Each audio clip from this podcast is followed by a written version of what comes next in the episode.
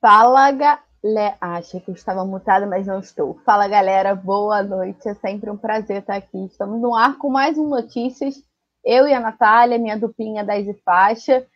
Segunda-feira, pós-rodada do Campeonato Carioca, com outra partida do Campeonato Carioca na sexta-feira já. A gente vai começar debatendo todas as últimas informações do Flamengo. Então já vou pedir, ó, para quem já está por aqui, solta o dedo no like, compartilha a live com um grupo de Flamengo, grupo da família, todo mundo está sempre ligado no futebol, nas últimas informações do Rubro Negro. E acompanha, comenta aí bastante, que hoje a gente vai dar bastante passadinha aí no chat, porque os assuntos são polêmicos, como sempre. E, Nath, suas considerações iniciais, por favor. Boa noite, Letícia. Boa noite a todo mundo que está chegando para acompanhar mais um Notícias. Cara, tu já falou tudo, né? Vou me atentar só a dizer que hoje o bicho vai pegar. E é bom a galera já deixar o like antecipadamente, porque tem muita coisa mesmo. As últimas 24 horas foram tensas, e não só por causa da nossa primeira derrota no, né, no Campeonato Carioca, que a gente vai falar também, mas muita coisa lá no extracampo, representação da equipe. Então, notícias hoje tá top. E com notícia também que não é muito boa, não, que a galera acabou zicando a nossa dupla, hein, Letícia? Não, a galera começou a zicar a nossa dupla, a gente sempre trazendo notícias excepcionais para o Flamengo. Agora a gente está trazendo umas notícias um pouco duvidosas, assim, para a nação. Mas vamos lá, Nath, vamos dar uma passadinha em tudo que a gente vai falar hoje. E vamos começar falando que o Flamengo pode faturar mais de 20 milhões de reais com o Rodinei no Internacional. Além disso, o Flamengo analisa o futuro do Michael, né? Porque o atacante não conseguiu se destacar nem com o um elenco alternativo no Campeonato Carioca. Prorrogação do empréstimo do Thiago Maia já aparece no bid e o Flamengo tem o volante no elenco até 2022. Na, durante a representação da equipe, o Flamengo explicou a lesão do Rodrigo Caio porque o zagueiro não treinou com o elenco e faz um trabalho específico. Quem tem uma notícia boa sobre lesão é o Arão. Ele se reapresentou recuperado da fratura e treinou sem restrições ao lado do elenco. Em meio à polêmica envolvendo a Arrascaeta, o Uruguai desembarcou rumo, embarcou rumo ao Brasil hoje e chegou aqui no Brasil já para se representar o Flamengo. O Ajax estuda a contratação de Hugo Souza e os representantes do clube chegam ao, ao Brasil nos próximos dias. Flamengo mantém porcentagem relevante de Natan e espera um lucro vantajoso pelo zagueiro no futuro. E o Gabigol, envolvido em recentes polêmicas, mandou um recado à torcida do Flamengo após flagrante no cassino clandestino. E com a novela envolvendo Flamengo e Rafinha, o Grêmio entrou na parada e encaminha a negociação do lateral, segundo um jornalista. É isso, são essas notícias, bastante debate. Então, a galera do chat, já vou pedir para vocês começarem a dar opinião aí, que a gente vai ficar ligada, porque hoje tem muita coisa e produção. Solta a vinheta.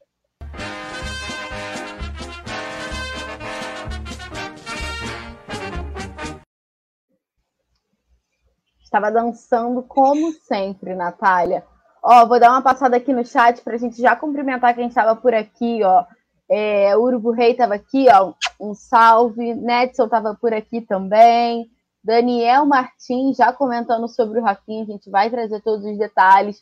Denise, uma boa noite, um beijo para você. Carlos Alexandre está por aqui. É, cadê? Paulo César Lopes pediu um abraço, um abraço para você. Edinaldo já está por aqui também. José Rodrigues, Edivaldo, Giovanni. Hoje o chat está movimentado. Minha mãe chegou por aqui também, ó. Minha tia, tá todo mundo por aqui. Então, ó, vamos debater bastante. Vamos começar falando sobre o Rodinei, os cofres do Flamengo nessa início de temporada, né? Como a gente sabe, o Rodinei está emprestado ao Internacional, diferente dos recentes contratos aí, o Rodinei tem um empréstimo até maio de 2021, que foi o que está acordado com o Colorado, e o Internacional está estudando a compra em definitivo do jogador. É, essa foi uma informação que, primeiramente, quem divulgou foi o jornalista Lucas Colar, e foi confirmada pela reportagem do Coluna do Fla. Então, só para ficar muito claro, o Internacional estuda a compra em definitivo do Rodinei, e essa compra gira em torno de 20 milhões de reais, um pouquinho mais aí para os cofres do Flamengo. E o Internacional, apesar, o, desculpa, o Rodinei teve procura por outros clubes também, só que como ele está emprestado ao Internacional, o clube gaúcho tem essa prioridade aí dentre os outros clubes que estavam interessados no lateral, então muito provavelmente O Rodinei não vai ser mais jogador do Flamengo, deve continuar vestindo a camisa do Internacional e isso vai render 20 milhões aos cofres do Flamengo. Natália, queria saber como você vê essa possibilidade, porque o Rodinei não tem espaço no elenco do Flamengo hoje, muito por isso foi negociado para atuar essa temporada aí com o Internacional, chamou a atenção da diretoria e agora ainda pode render 20 milhões aí nesse momento que o Flamengo vive em relação à pandemia, que é um momento financeiro um pouco conturbado. Como é que você vê essa negociação do lateral, Natália? Cara, 20 milhões pelo Rodinei, a gente está num lucro absurdo, né? Se essa negociação realmente se concretizar, é um jogador que por aqui acabou perdendo espaço. A gente viu que a gente se reforçou bastante na lateral, né? O nosso, nosso, nossa posição, né? Subiu de patamar aí com o Felipe Luiz, na época também o Rafinha, que foi onde o, o Rodinei perdeu espaço. E, cara, acho que é, é uma negociação que se o Internacional considera boa, porque ele se demonstrou, né, durante agora essa, esse Campeonato Brasileiro 2020, ele se demonstrou um jogador importante para a equipe lá. Eu acho que a negociação acaba sendo boa para os dois lados, né? A gente entra uma grana que a gente está precisando em meio a essa pandemia, qualquer dinheiro que entra. Qualquer não, porque também, né, a gente sabe que não, não vale a pena qualquer coisa, qualquer negociação. Mas em relação ao Rodinei, que já não está aqui, já, a gente já não conta com ele, 20 milhões é muito, ainda mais pelo que se ele fosse voltar para cá ou fosse negociado para outro clube, talvez não, não fosse por esse valor ou não chegasse nem perto disso. Então, eu acho um valor interessantíssimo para os nossos cofres e a negociação também, né? A gente sabe que se ele voltar para cá, ele vai continuar sem espaço. E se, de repente, outro clube se interessar, talvez seja por uma quantia menor. Então, acho que o Flamengo tem que ficar ligado nisso aí. E que bom, né? Que tem alguém interessado em, em ficar com o Rode. Ele que foi já valorizado em 2020 por conta dessa multa rescisória milionária aí que a gente tratou aqui, né? Na reta final do Campeonato Brasileiro, principalmente. Então, é uma negociação que eu acho que acaba sendo bom tanto para o Inter quanto para o Flamengo, quanto para ele também, que vai seguir jogando lá, virou jogador importante, titular. Então, que seja feita Boa, Natália. Eu quero saber aí, tem mais novidade de um jogador que chegou ao Flamengo na temporada passada? Manda aí pra gente. Nath, tá mutada. Voltou. Obrigada. Não, eu só queria é. dizer que eu fui desafiada a falar igual a produção mandou pra gente a notícia aqui, que é vai embora, pelo amor de Deus, porque o jogador é o Michael, né, gente? A gente tentou postar as nossas fichas nele agora nesse começo de Campeonato Carioca, porque partiu dele a atitude de jogar, não abriu mão de férias, tudo isso, deu coletiva de imprensa falando sobre também ser reserva, sobre a vontade dele de fazer história aqui, mas ele não conseguiu se destacar nem em meio né, aos meninos ali das categorias de base, esse elenco misto que a gente atuou agora no, nessas três primeiras rodadas do Cariocão.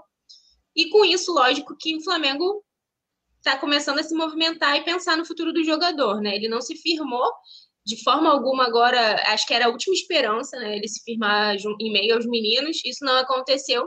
E aí, né, lembrando que o Michel chegou em 2020 com aquele status de o destaque do Brasileirão em 2019 e tudo, chamou a atenção do clube Flamengo investiu 34 milhões de reais por ele e ele acabou sendo considerado uma decepção, né? A torcida, principalmente, acha esse custo-benefício e, com toda razão, péssimo. Realmente, uma negociação que tem tudo para a gente não conseguir recuperar, né? Porque ele não consegue desenvolver um futebol bom para poder render esse dinheiro de volta, ao menos para a gente.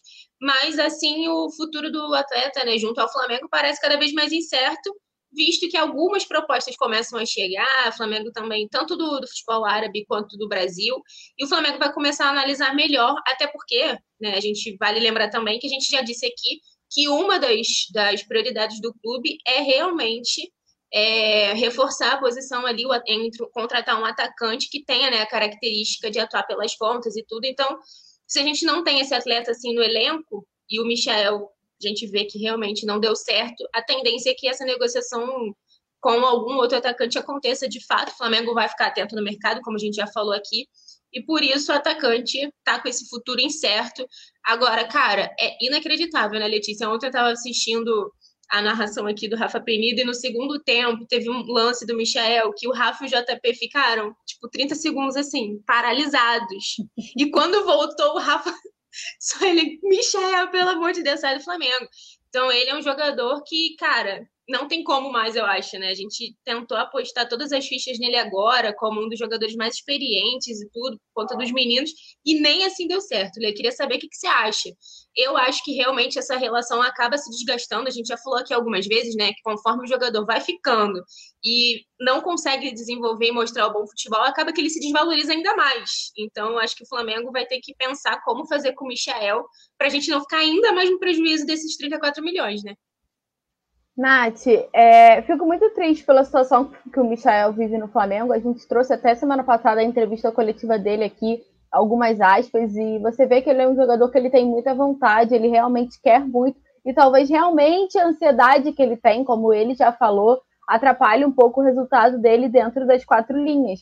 E eu tinha muita esperança de que o Campeonato Brasileiro fosse a chave dele, sabe? A reviravolta. O Campeonato Carioca, desculpa.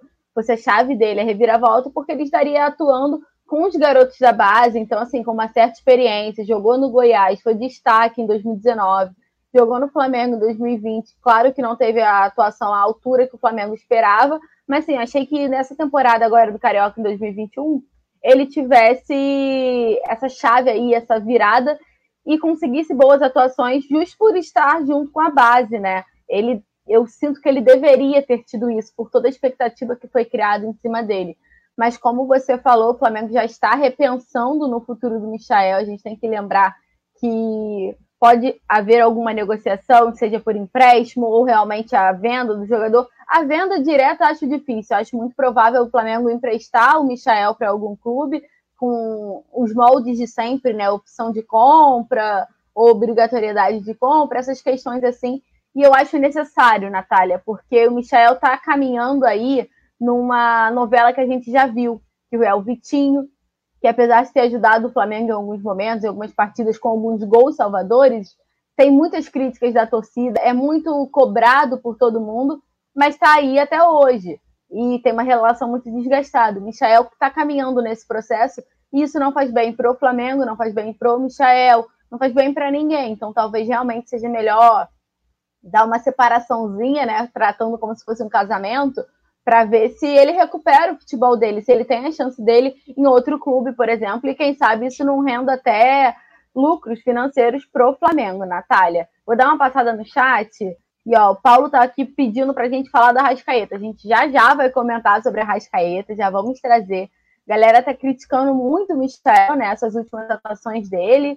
É, o Urubu Rei falou: o problema do Michel é que os treinadores pós Jorge Jesus não sabem utilizá-lo. E eu vou destacar isso, porque a gente tem que lembrar que os dois jogadores mais criticados do elenco hoje do Flamengo é o Michael e o Léo Pereira. E foram duas peças pedidas de toda a forma, a todo custo, pelo Jorge Jesus. Então, isso é um resquício do Jorge Jesus, que a gente endeusa muito ele por tudo que ele fez, mas foram dois pedidos dele que dois técnicos são, no caso o Domi e o Rogério Senna, são muito criticados porque tentam utilizar, mas foi um pedido do Jorge Jesus lá atrás, uma aposta da diretoria. Longe de mim rasgar críticas ao Jorge Jesus, não estou aqui para isso, mas assim, a gente tem que lembrar de onde veio, da, o que, que aconteceu. Na época, a gente estava até lembrando hoje, estava até vendo aqui no, no.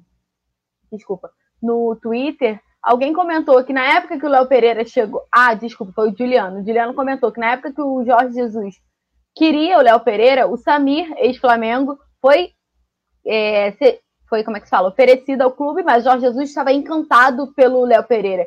E eu não posso nem criticar o Jorge Jesus estar encantado pelo Léo Pereira, porque na época, em 2019, ele fez uma, ele fez uma temporada espetacular pelo Atlético Paranaense.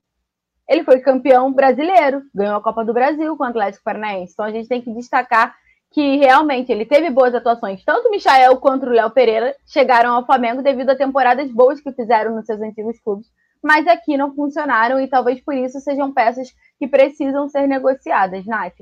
E agora já vou falar sobre alguém que a torcida ama, que é o Thiago Maia. A gente sabe que ele está lesionado, não entra nos gramados desde novembro por conta de uma lesão ligamentar no joelho. Ele foi operado em dezembro, está no processo de recuperação. A gente está acompanhando bem de perto. Ele coloca várias coisas nas redes sociais, vários videozinhos para quem acompanha as redes sociais, tanto do jogador quanto do Coluna do Fla, a gente está sempre repercutindo isso. Essa semana ele até publicou um vídeo já treinando na academia do, do Ninho do Urubu, né? Correndo na esteira, super preparado, três meses de recuperação, está bem evoluído o estado do Thiago Maia, e nesse processo aí o Flamengo conseguiu um, um negócio espetacular, Nath. Eu e você, a gente estava aqui quando saiu essa, essa notícia, a gente que deu a informação. Então a gente precisa lembrar que o Flamengo conseguiu a prorrogação do empréstimo do Thiago Maia e agora o volante fica no clube até 2022. O Flamengo conseguiu esticar aí, porque senão ele sairia agora no meio da janela de 2021, mas o Flamengo conseguiu esticar por mais um ano ou seja, Thiago Maia estará no Flamengo até 2022, no mesmo molde, a opção de compra fixada no valor já estava acordado, mas aí o Flamengo só precisa fazer em 2022, então é um problema futuro para as finanças do, do rubro-negro. E precisamos destacar também que eu acho que é o melhor desse negócio, além do empréstimo de um ano, é o Flamengo não ter gastos com o Thiago Maia enquanto ele está em recuperação. Enquanto o Thiago Maia está em recuperação e não entrar em campo pelo Flamengo, quem está pagando todos os salários dele é o Lille da França, que é o clube que até então detém os direitos. Então, já dá uma respirada no lado financeiro do Flamengo. Nath, sem querer ser muito repetitiva, pode dar uma palavrinha sobre essa informação que a gente está sempre trazendo aí. E hoje já está no bid, então, assim, é mais que oficial. Thiago Maia vai ficar no Flamengo até 2022. Não, e enfim, o refresco, né?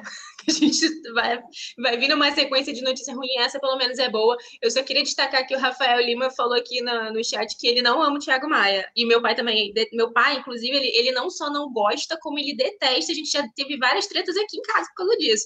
Que eu, eu considero, eu considero um jogador importante, né? Tava vivendo ali seu melhor momento quando se lesionou. Ele mesmo falou sobre isso, o quanto deixou ele chateado, né?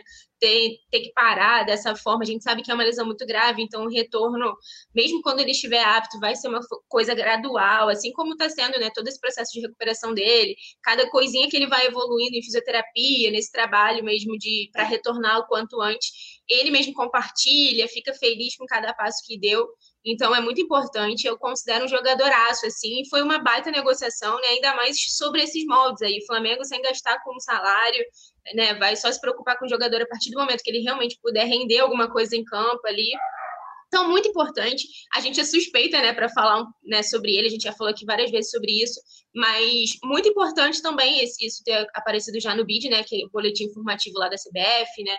E, cara, Lógico que a gente sabe que a volta dele aos gramados ainda não, a gente não tem previsão né, de quando isso vai acontecer. A volta dele é uma incógnita ainda, varia muito de quatro a seis, oito meses, então vai depender do desempenho dele.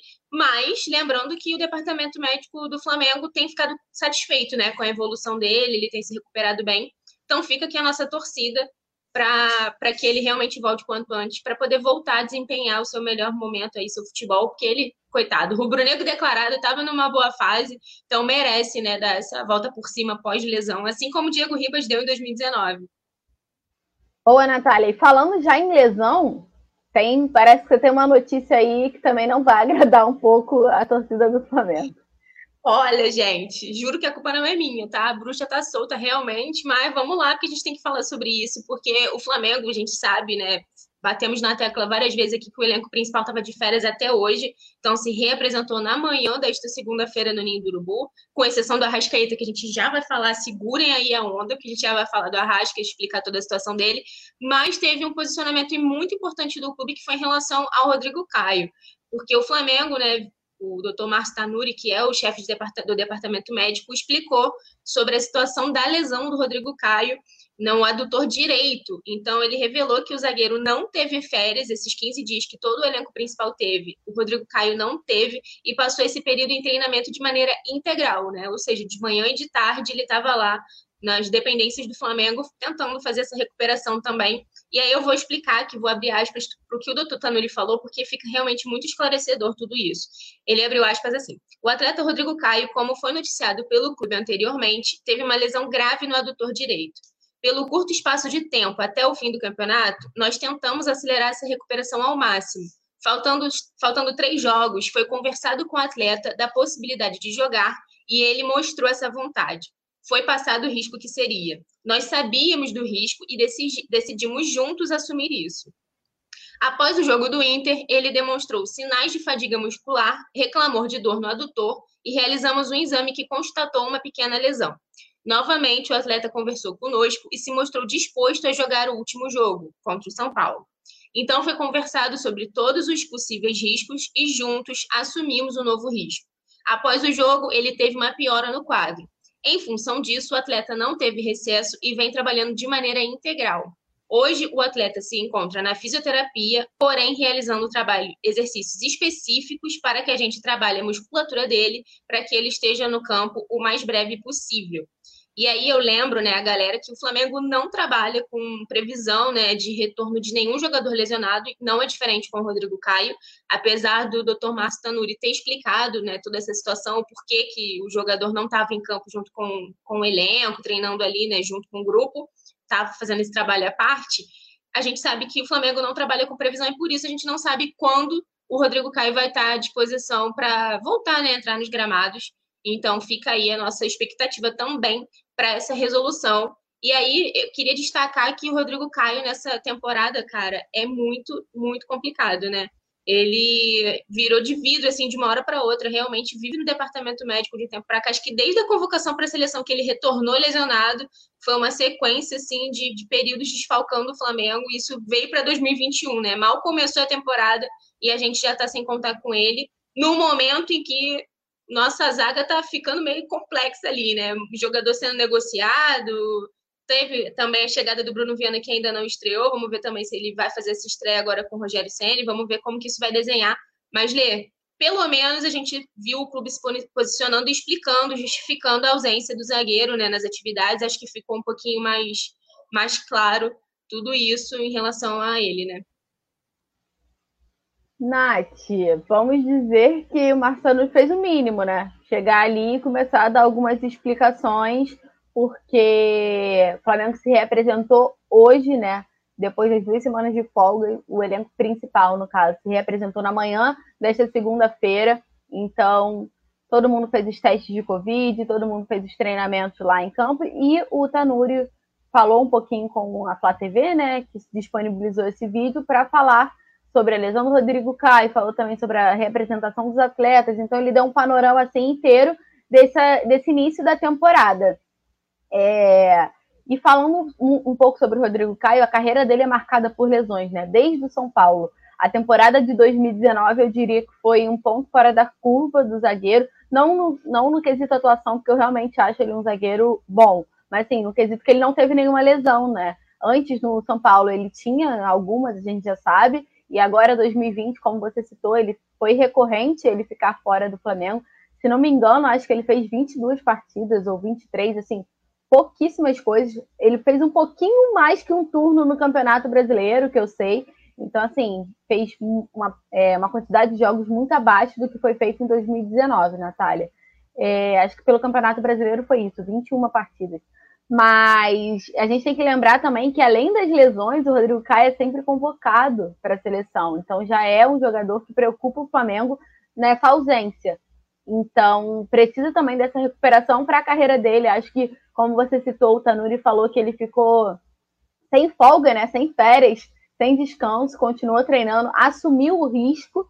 Acho que a gente tem que levar muito em consideração isso. Ele assumiu o risco na reta final do Campeonato Brasileiro se foi a decisão mais acertada ou não, a gente não sabe. O título está aqui, mas foi uma escolha dele, ele assumiu. E agora o Flamengo não trata sobre o retorno, mas a gente espera que seja o mais rápido possível para conseguir já embalar aí nesse início de campeonato. E agora a gente já começa o ano, Natália, com dor de cabeça no sistema defensivo.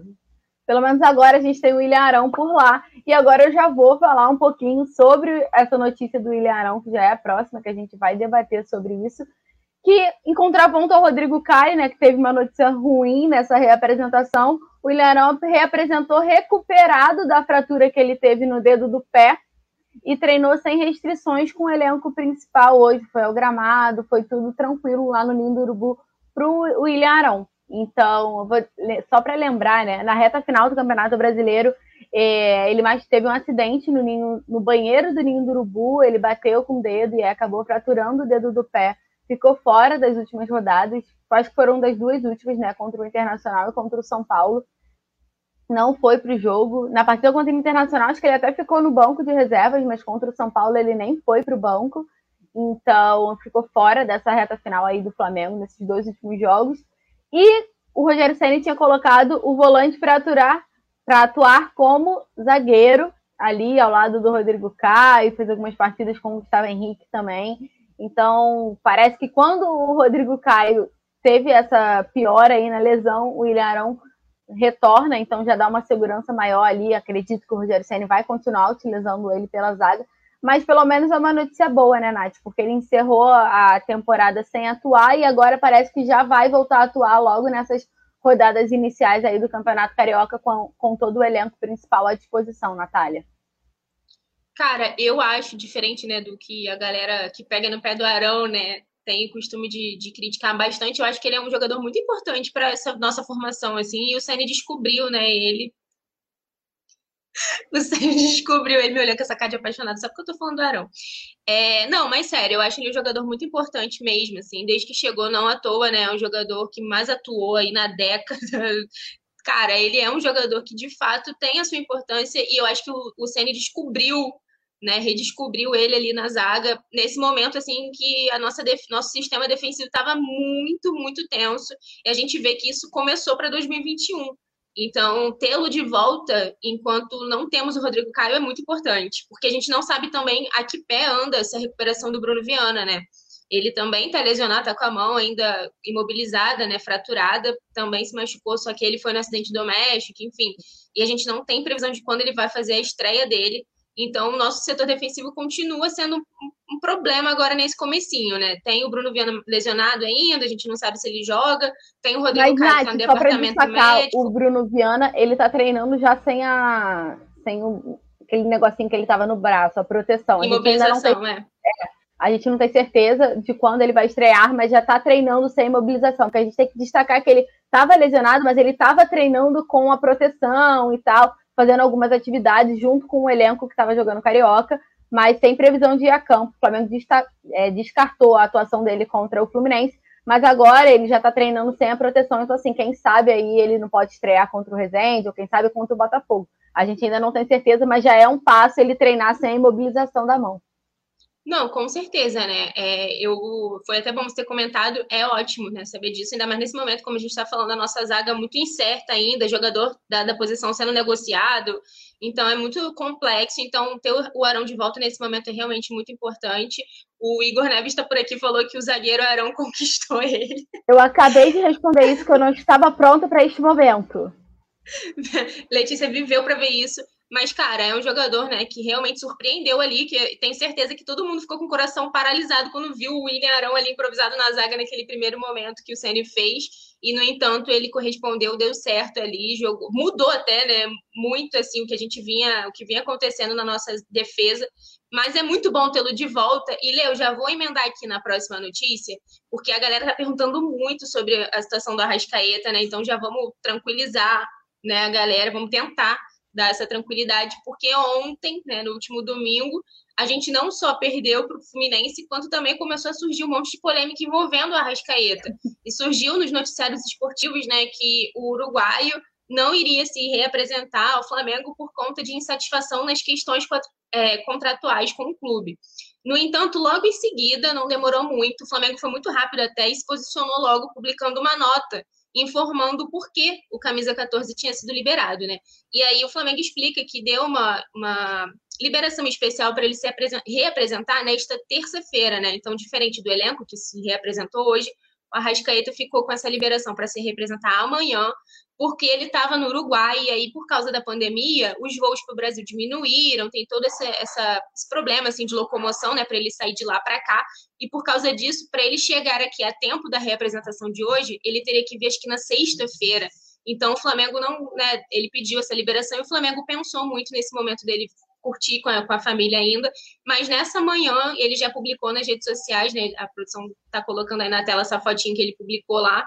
É, vindo, embarcando para o Brasil, então é um jogador que vai se representar normalmente amanhã. Ele mesmo desmentiu também, não só o Flamengo, né? Emitiu uma nota oficial.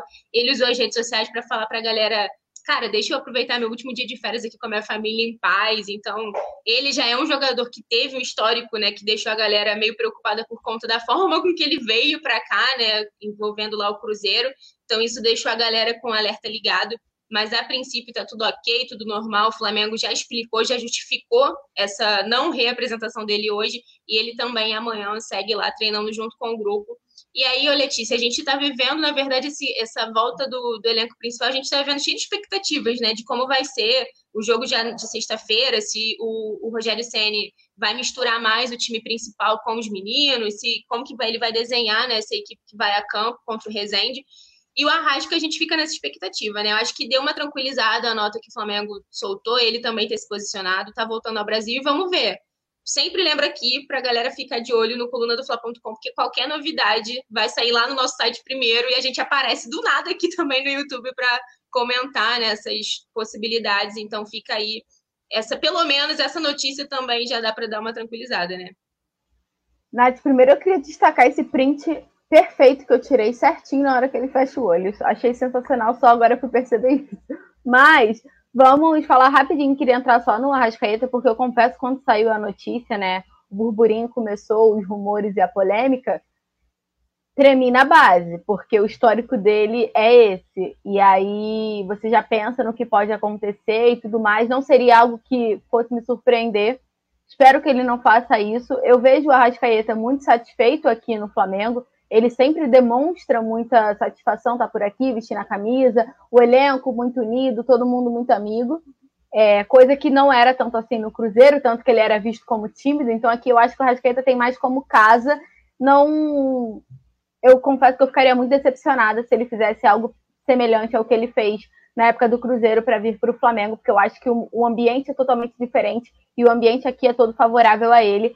Mas a gente tem que lembrar também que tem alguns impasses realmente na questão contratual do, do Arrascaeta, que o Flamengo tinha acordado que se ele entrasse em campo 4 mil minutos na temporada de 2020, o Flamengo teria que pagar um certo valor, é, adquirir uma porcentagem maior do jogador, mas o Arrascaeta não entrou em campo os 4 mil minutos em 2020. Ficou faltando 180, eu acho, algo em torno disso.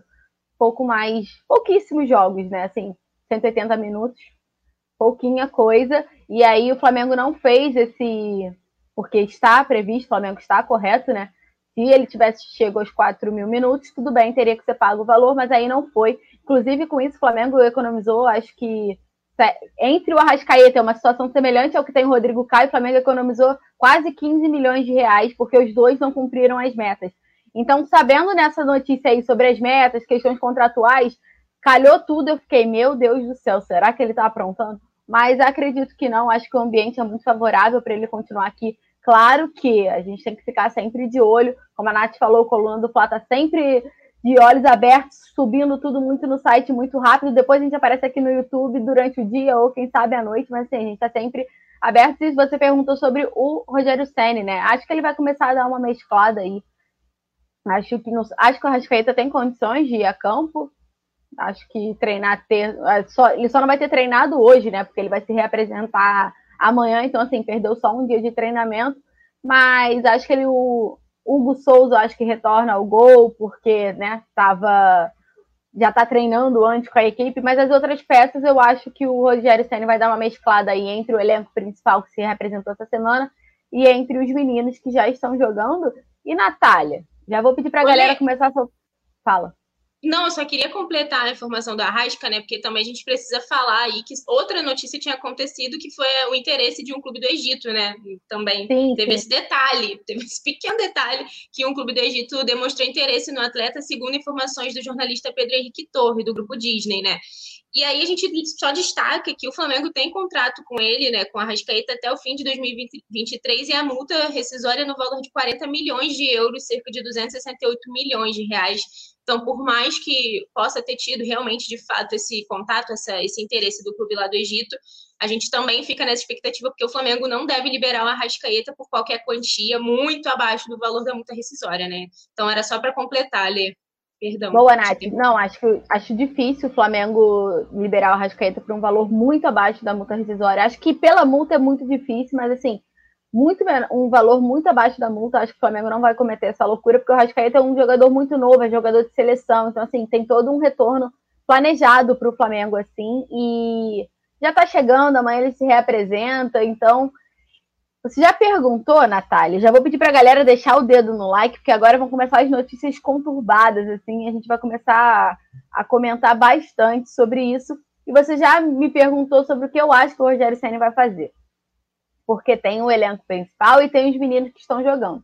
Nesse meio tempo aí tem o Hugo Souza, goleiro do Flamengo titular nas últimas partidas do Campeonato Brasileiro, por conta da lesão do Diego Alves. O Hugo Souza ele já se representou na semana passada, né? Ele já está treinando, ele não esperou a data de hoje, né? Que foi essa segunda-feira, a reapresentação oficial do elenco principal. O Hugo já está treinando. E agora a gente tem uma notícia sobre uma possível saída do Hugo. O Vene Casagrande trouxe que o Ajax, que é um clube da Holanda, está monitorando a situação do Hugo, ele estuda a contratação, não é uma situação nova. O Ajax e o goleiro já conversaram, é um flerte antigo, como a gente brinca, como a gente costuma dizer. Inclusive, os representantes do clube holandês preparam uma viagem ao Brasil para intensificar as negociações com o staff do jogador, com o jogador e com o Flamengo. Nath, vamos recapitular, você pode me ajudar também, que você está sempre por dentro. Antes da ascensão do Hugo ao, é, até do, de quarto goleiro à titularidade, né? Porque foi tudo muito rápido, foi uma ascensão assim explosiva, eu diria, quando ele estreou contra o Palmeiras lá em setembro. Antes disso, o Hugo estava deixado de lado, era o quarto goleiro na hierarquia. O empresário dele veio a público, deu inúmeras declarações de que o Flamengo não queria liberar ele, e o jogador queria espaço e não tinha e tudo mais, e aí do nada aconteceu o surto, do nada não, né, perdão pela palavra, mas assim, aconteceu o surto do Covid, e aí a lesão do Diego Alves, tudo junto, e sobrou só o Hugo para defender o Flamengo naquela semana ali do Flamengo e Palmeiras, e foi quando ele fez uma atuação espetacular, conquistou todo mundo. Quem acompanha o Hugo desde a base sabe que não era nenhuma surpresa, ele era destaque, foi convocado pelo Tite para estar tá por perto da seleção, né? Treinar com a seleção. Foi para um jogo da seleção antes mesmo de estrear pelo profissional. A gente tem que destacar isso porque é bem importante e significativo. Isso é um jogador que chama muita atenção de todo mundo. E agora tem essa proposta, essa possível proposta do clube holandês, o Ajax, que vem ao Brasil realmente investir no jogador. Depois dessa ascensão que ele teve, né, essas partidas iniciais muito boas, a gente não pode deixar de lado que é um goleiro novo, comete algumas falhas que foram cruciais em determinados momentos na temporada de 2020 pelo Flamengo. Preciso citar a Copa do Brasil, aquele erro dele que culminou na eliminação do Flamengo para o São Paulo naquele momento da competição. E nessa reta final do Campeonato Brasileiro, ele também deu algumas vaciladas. Internamente, a diretoria não gostou nem um pouco da atuação dele contra o São Paulo. Ele teve. Eu acho que os dois gols do São Paulo foram não diria culpa, mas assim, ele poderia ter se saído um pouco melhor, sabe? Não só no gol, no gol de falta, que posicionou a barreira muito mal, pulou muito antes, mas no outro gol também. Então, aquilo ali deixou o, internamente o Flamengo um pouco preocupado se ele estaria realmente pronto para ser o titular. Então, eu não sei como o Flamengo vai ver essa contratação, porque a multa do Hugo é uma multa rescisória milionária também, aquele padrão que a gente já está acostumado, 40, 50 milhões de euros. Muito difícil um jogador sair por esse valor, principalmente um goleiro, né, pelo valor da multa. Mas queria saber como você vê, Natália, com essa possível saída do Hugo. Você acha que é o momento? Porque a gente tem que lembrar que é um goleiro muito novo, eu acho que ele tem tudo para ser o goleiro titular do Flamengo. Claro que precisa lapidar algumas coisas, é, mas a gente tem que lembrar também que o Diego Alves já tem uma certa idade, foi um sacrifício para renovar com o Diego Alves, e além disso, é um jogador que tem muitas lesões. Então, como é que você vê essa possível saída do Hugo? Acha que o Flamengo tem que segurar? Ou se chegar um caminhão de dinheiro, não tem como realmente? Como é que você vê essa situação do goleiro, Natália? Cara, eu acho que não é um momento interessante para nenhum dos lados nessa saída, porque o Hugo, apesar né, da, da tendência dele, ele não assumir a titularidade aí com o Diego Alves recuperado, né? Tudo indica também o Diego Alves está treinando já também junto com o elenco hoje e tal. Vamos ver também como que vai ser isso nos próximos dias. Pode ser que o Hugo esteja no, em campo como titular contra o Rezende, mas a gente não sabe nas outras competições, né? Também como que, que isso vai se desenhar. A gente sabe que a preferência do Rogério Ceni é pelo, pelo Diego Alves na titularidade, e eu também acho que é o correto. Então, eu acho que isso pode ser que pese para o Hugo, né? Para ele, para os empresários, essa questão dele não ser titular aqui, e a gente não sabe como seria lá, né? Então, acho que isso pode pesar para ele, mas para o clube, eu acho que também tem esse contraponto, até para ele mesmo, que é um, um, menino muito novo, tem tudo para se desenvolver aqui e realmente, de fato, daqui a uns anos, estar pronto para assumir essa titularidade.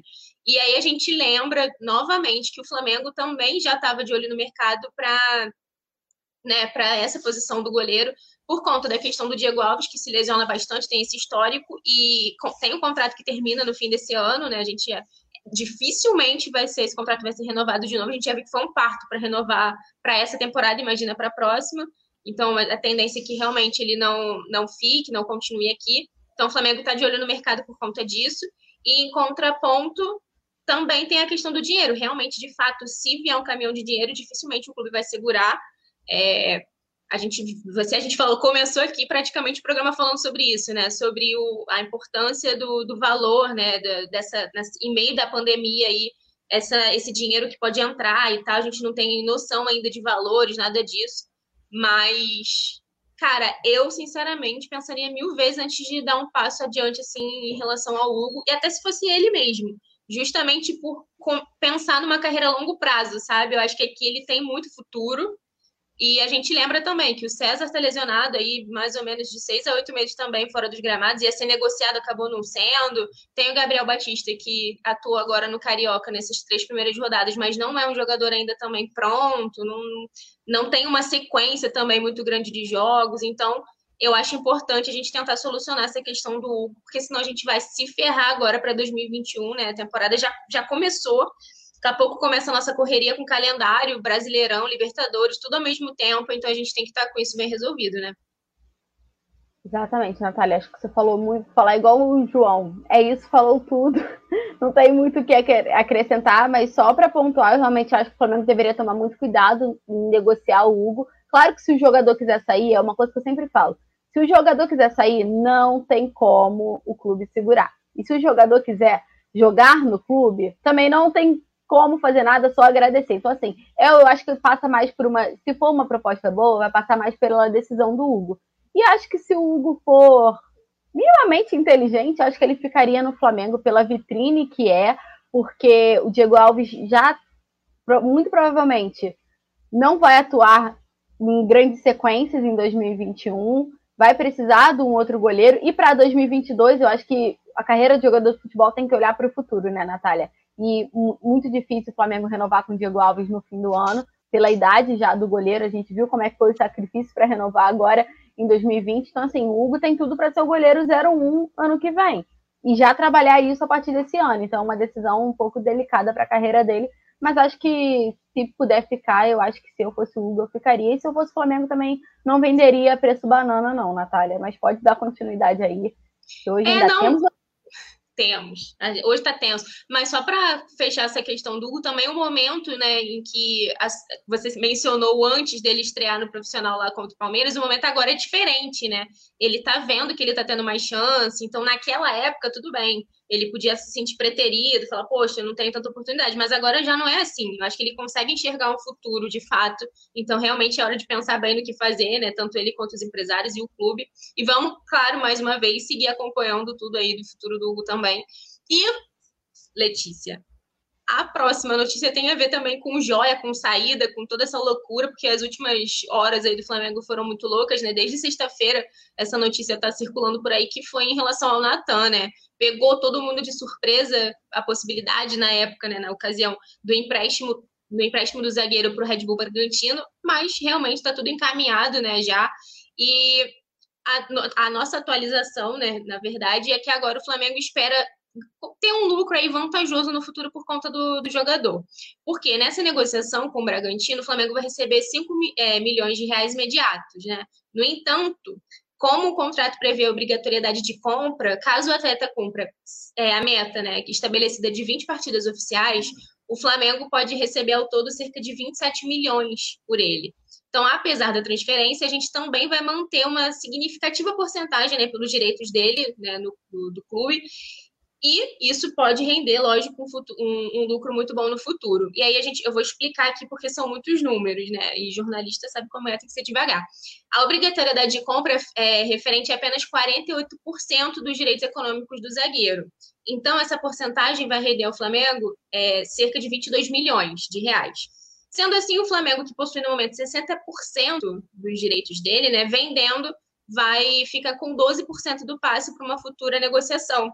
Então, apesar da multa dele ser de 70 milhões de euros, vou repetir, 70 milhões de euros, cerca de 463 milhões na cotação atual, o Flávio avalia, né, no momento, o jogador em cerca de 7 milhões de euros, que custa mais ou menos 46 milhões. E o zagueiro ainda possui contrato com o clube até 2024, então a gente também vê como que vai se desenhar essa negociação, porque ele vai ser emprestado, tem essa, essa meta, essa, essa obrigatoriedade em relação a, né, de compra e tudo, mas a gente vai ver como que vai ser também da parte do Red Bull Bragantino, né, para ter essa grana, enfim, investir na compra do jogador. E a informação, né, de todos esses valores e porcentagens foi divulgada inicialmente pelo Globo Esporte. E aí, Lê, a gente lembra mais uma vez que, assim como o Hugo Natan foi um dos meninos, né, que estreou no, no, Flamengo pelo profissional justamente contra o Palmeiras também. E desde então, a ser, sei lá, roubou o coração da galera. Você, eu sei que tem as suas ressalvas, não em relação a ele, eu sei que você curte, mas em relação a essa negociação, né? É, de da galera ficar achando que não é momento e tudo, você acha que, que é uma negociação boa, né? A gente conversou sobre isso aqui já e no WhatsApp também. E, cara, o que eu acho é aquilo, né? É um jogador que realmente, de fato, ia despertar o interesse de outros clubes, ia ser inevitável isso, que é um jogador muito promissor, de fato, não tem como a gente negar isso. E nesses moldes aí apresentados, eu acho que a negociação se desenha para ser boa, né? Diferente do que a gente vinha vendo ali de notícia de informação no começo. Então tende a, a ficar melhor do que a gente estava pensando antes. Então eu acho que agora a gente começa a pensar já com esse olhar realmente de que é inevitável, o jogador promissor chamaria atenção, é difícil de segurar, realmente também. Com o Rogério Ceni, ele não teve tanto espaço. A gente viu aí que até o Arão foi improvisado na zaga, a gente, como a gente já falou aqui também hoje. Então, mais uma vez, é uma negociação que tem tudo para ser boa para todos os lados. Para o Flamengo, pela relação, né, em relação à grana também que entra aqui no momento, como a gente disse, não está dando para ficar dispensando né, essa grana. Para o jogador, que muito possivelmente vai ser titular lá no Red Bull Bragantino, acho que consegue pegar essa posição rapidamente ali e para o Red Bull Bragantino de fato, né? Que vai ter um jogador muito bom para ser lapidado lá. E, e, vamos ver como que vai também funciona isso, né, Lê? É, queria que você falasse um pouquinho também, apesar da galera, a gente já saber mais ou menos a, a opinião das duas em relação a isso, né? Mas fato é que eu acho que agora que começou a esclarecer um pouco essa questão do, do quanto o Flamengo vai lucrar, quanto, quantos porcentos do direito econômico vai ficar também com o clube. Acho que tudo isso já começa a dar uma, esclarecida na galera de ver que realmente a negociação caminha para ser boa para todas as partes envolvidas, né? Vamos lá. Eu acho que essa negociação vai ser difícil. O Natan, ele tem essa representatividade para a torcida porque carece de zagueiros bons. Pelo momento que o Flamengo viveu de super conturbado no sistema defensivo, com Rodrigo Caio lesionado, Léo Pereira e Gustavo Henrique foram contratações que não deram certo. E todo o caos que a gente está acostumado com 2020, Natan surgiu. E aí teve boas atuações, concordo, como eu falei, eu gosto dele jogando. Acho que ele não está pronto, acho que ele tem algumas falhas. Teve algumas falhas em uns jogos que atuou, mas não vou condenar, porque é um jovem e ainda está aprendendo, tem todo esse momento de transição, enfim. São coisas que precisam ser lapidadas no futebol dos meninos e o Natan não seria diferente. E eu acho que tem esse endeusamento da torcida justamente pelo momento do sistema defensivo. E num primeiro momento você olha e fala: caramba, você vai vender o Natan e vai continuar com o Léo Pereira e com o Gustavo Henrique. Eu acho que é isso que a torcida olha. Não é nem o, o Natan, entendeu? É o fato de que o Natan, na visão da maioria, é superior ao Gustavo Henrique e o Léo Pereira, e por que vendê-lo? Mas a gente tem que lembrar que, sempre destacar, o Flamengo fez investimento no Léo Pereira, o Natan, o Flamengo não fez investimento, é cria da base. Então é toda uma logística diferente, não teve uma proposta tão boa para o Léo Pereira a ponto do Flamengo ceder, porque assim, Flamengo investiu 6,5 milhões no Léo Pereira. E agora, nesses moldes aí que a gente destacou, né, nessa porcentagem, é, eu acho muito bom o Flamengo vender o Natan por 27 milhões, mantendo 12% do, dos direitos dele. E aí o Natan vai ser titular no Bragantino, vai ter uma boa atuação, quem sabe pode ir para o futebol europeu, o Flamengo vai ter a porcentagem dos direitos dele, né? Porque manteve 12%, ainda vai ter o, o passe do clube formador. Então, no fim, no fim, no fim, a negociação não é de todo ruim, até porque a gente tem que lembrar que o Natan não iria jogar no Flamengo. Ele não é, ele está lá no final da fila da hierarquia do Rogério Senna, ele não ia atuar. Isso não importa se a gente concorda ou não, se eu e a Natália, como jornalistas, concordamos ou não, se a torcida concorda ou não. O fato é de que é esse: o Rogério Senna não ia utilizar o Natan. Você deixar o Natan no elenco vai desvalorizar o jogador. É melhor você tentar vender ele agora por um valor bom nesses moldes do que você deixar nessa temporada aí de 2021 ele atuar 10 partidas aí uma vez ou outra vai ser desvalorizado, porque quem não, quem não é visto não é lembrado. Então, acho que o Flamengo acertou nessa negociação. Eu sempre tive um posicionamento mais para favor da negociação, mas quando saiu esse, essa, esse detalhe aí, né, de toda a porcentagem, eu realmente acho que vai ser proveitoso para o Flamengo e para o jogador, que a gente tem que pensar nos dois lados também. E, Natália, agora a gente vai falar para a notícia, vamos pular já para essa notícia que foi a que tomou conta nos últimos dias nas redes sociais. Como todo mundo sabe, na manhã de domingo, o Gabriel Barbosa, famoso Gabigol, foi flagrado num cassino, cassino clandestino na zona sul de São Paulo, numa aglomeração com cerca de 200 pessoas. E após esse flagrante, ele foi conduzido à delegacia para prestar depoimento. Foi super tranquilo, prestou depoimento e foi liberado, assim como todo, todas as pessoas que estavam no local. E em entrevista ao Globo Esporte, ao Globo Esporte não, desculpa, entrevista ao Fantástico, o Eric Faria fez uma excelente entrevista. Ele mandou um recado à torcida do Flamengo e detalhou um pouco da situação, né? Eu vou ler aqui exatamente o que ele falou para a gente já ter uma noção. Abre aspas para o Gabigol. O primeiro é o aprendizado eu acho que independente da idade da pessoa, todo mundo erra como eu já errei. Faltou um pouco de sensibilidade da minha parte e saber que não era o local ideal para eu estar, mas eu estava lá com os meus amigos, era o meu último dia de férias, queria me divertir um pouco. E quando eu percebi que estava um pouquinho mais de pessoas e poderia ocorrer algum risco, eu já estava indo embora, sendo, a, sendo que aí a polícia chegou e eu cooperei com eles. E aí ele continua. Então eu peço desculpas para a torcida do Flamengo, para as pessoas que gostam de mim. Eu creio que não sou um cara que gosta de aparecer em matérias assim. Nunca fui um cara de quebrar a pandemia, estive em casa o tempo inteiro. Então, acho que faltou um pouquinho mais de sensibilidade da minha parte, de entender que não era para eu estar ali. Como eu falei, eu errei, então peço desculpas e segue o jogo. Fecha aspas do Gabigol. Natália, não tenho muito o que comentar sobre sobre isso, porque eu acho que ele fez o papel dele, ele reconheceu o erro, que é o mínimo que a gente espera de quando alguém erra. Ele foi a público, né, nessa entrevista feita pelo Eric Faria, reconheceu o erro, vai ser condenado pela imprensa, pela torcida e por, por todas as partes, por, pelo erro dele, mas acho que não tem muito mais o que fazer, né? Ele reconhece o erro, então é o que ele disse, assim, segue o jogo. Cara, na verdade, acho que era. É parte do problema foi resolvido quando ele reconheceu o erro. Acho que a galera estava esperando muito que ele se posicionasse por conta da idolatria, principalmente que ele tem em relação, né, a, a, em relação às crianças. É, isso foi o que realmente mais ficaram batendo durante o dia. Ah, mas ele inspira muitas crianças e tudo. Ele não, não poderia ter feito isso. E ele reconheceu o erro. Eu acho que é porque realmente aprendeu a lição né? dificilmente a gente vai ver isso, isso, se repetindo, e não só com ele, eu acho que vira para todo mundo, assim, né? Isso. Então vamos, vamos, cara, também vamos lembrar de não ser hipócrita nessa avaliação em relação a ele, né? Porque a gente está vendo muito isso, muita gente apontando erro sem olhar para o que já fez, então é muito delicado. A gente sabe que o momento não é de realmente de ficar indo em aglomeração, de não ficar se expondo. Então, pelo menos ele já reconheceu o erro, era o mínimo que a gente esperava.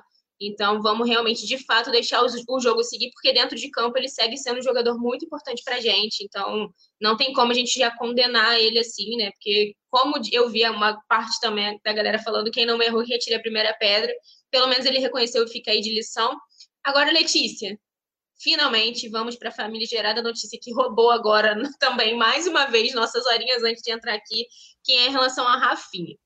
Porque, horas, um pouquinho antes da gente entrar, saiu né, a notícia de que o Rafinha estava abrindo negociação aí com o Grêmio, que o Grêmio já estava encaminhando aí essa negociação, a contratação do lateral direito, que retornou ao Brasil para buscar um novo clube depois de ter né, rescindido lá com o Olympiacos da Grécia.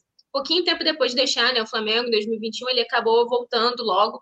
No, no, início de 2000, no meio de 2020 ele deixou o Brasil e voltou agora, retomou rapidinho essa, esse prazer dele jogar aqui dando prioridade ao Flamengo. Mas a gente sabe que virou uma novela nessa né, essa negociação. E o jornalista Marcelo Salzano, né, lá do, do Sul, noticiou essa questão em relação ao Grêmio, falando que o Flamengo havia desistido né, do jogador por conta da. em relação muito ao dinheiro, né, que é o que estava pegando, enfim, porque o Flamengo quer contratar ele por valor X, e aí tem toda essa questão de o staff não aceitar, ou ele mesmo. Mas mas o próprio Rafinha já tinha também falado sobre a preferência dele em continuar defendendo, voltar para defender o Flamengo, que é priorizar o clube, falando que muita coisa que sai em relação a valores né, era mentira, que a galera tinha que ficar esperta e tudo. E a gente estava tudo preparado aqui com essa notícia do, da, do Grêmio, encaminhando essa contratação com a Rafinha, mas teve uma intervenção no meio aqui do caminho porque o Eric Faria, né, do Grupo Globo, se posicionou através das redes sociais desmentindo essa notícia, né, desmentindo essa informação, falando que não procede nenhuma informação de que o Rafinha está negociando com o Grêmio. E aí o jornalista disse que o, o, lateral segue no Rio de Janeiro treinando e esperando o Flamengo, sua prioridade de sempre. E aí ele ainda continua: apuramos que o staff do lateral já aceitou tudo que o Flamengo propôs e que a bola agora está com o clube. E aí ele ainda termina o tweet lá na rede social perguntando o que será que falta. E aí eu vou trazer também, porque o JP, né, famoso aqui, nosso morcego aqui do Coluna do Fla, também. O homem. O homem, isso. É, é isso, disse tudo. Ele também trouxe, né? Ele conseguiu uma apuração falando que o Flamengo tá vendo o negócio sim com uma certa dificuldade, né? Agora, que o Grêmio tá sim também na parada, mas que a, priori, é, a prioridade dele segue sendo o Flamengo mesmo, só que está com um impasse realmente nessa questão de quem vai ceder, né, para qual lado aí. O JP também entrou em contato com o Marcos Braz, nosso vice-presidente de futebol, falou que ele, nas entrelinhas ali, tentou passar que realmente a negociação está um pouco difícil, mas o Flamengo não desistiu de contar com o Rafinha. Então, a notícia agora é hora. o JP tá aqui já, gente, esperando para entrar no, no resenha, mandando a gente respeitar ele, mas tô aqui, ó, exaltando a apuração dele, gente, que isso. Mas é isso, né? Então a gente vê que virou uma, uma novela mexicana agora, né? Porque realmente o Grêmio entrou no negócio, tem de fato esse interesse, mas ainda não está nada resolvido, né, Letícia? Então a gente segue com a esperança de que a novela termine com um final feliz para o Flamengo. Natália, então, eu. Essa é uma novela literalmente mexicana com várias reviravoltas, mas eu acho que hoje, a visão que eu tenho, o Rafinha joga no Flamengo se ele quiser jogar no Flamengo e ponto. O Flamengo não vai cometer loucuras, o Flamengo vai até onde dá. Já me parece que chegou ao limite pela apuração do JP, pela apuração do Eric Faria, pela apuração de praticamente todo mundo. E a gente tem noção do momento financeiro que o Flamengo vive. Então, assim, o Flamengo chegou e falou assim: olha, é isso, isso e aquilo. O Rafinha vai aceitar se ele quiser. Então, o Rafinha vem pro Flamengo se ele quiser jogar no Flamengo. Eu acho que a torcida tem que ter o pé no chão e a consciência de que o Flamengo fez tudo para trazer o Rafinha e ele vai voltar para vestir o manto sagrado se ele quiser. E, não, e se ele não vier, é por uma escolha única e exclusivamente dele. E eu acho que a torcida tem que começar a ter essa dimensão, principalmente agora que o Grêmio tá forte na parada e tudo mais. Então, assim, eu não, eu com certeza não duvido de que o Rafinha quer jogar no Flamengo. Mas para ele jogar no Flamengo, ele tem que ceder as coisas e aceitar o que o Flamengo propôs. a gente, ele mesmo já veio a público falar que aceitou, já estava 60% acordado e tudo mais. Agora o Érico Faria deu que já está tudo certo, o staff e eles aceitaram tudo. Então, assim, se tá tudo certo, tá tudo aceitado, tudo bonitinho, vem.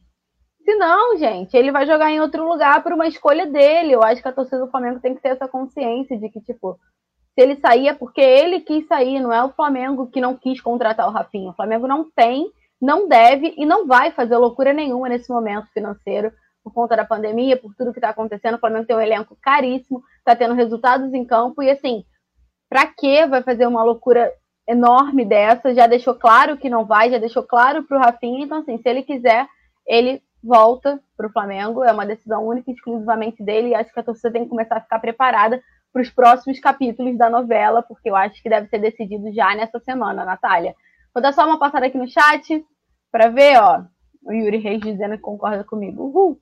É, galera pedindo muito, Rafinha, a torcida quer muito, tá, já estão reclamando da diretoria.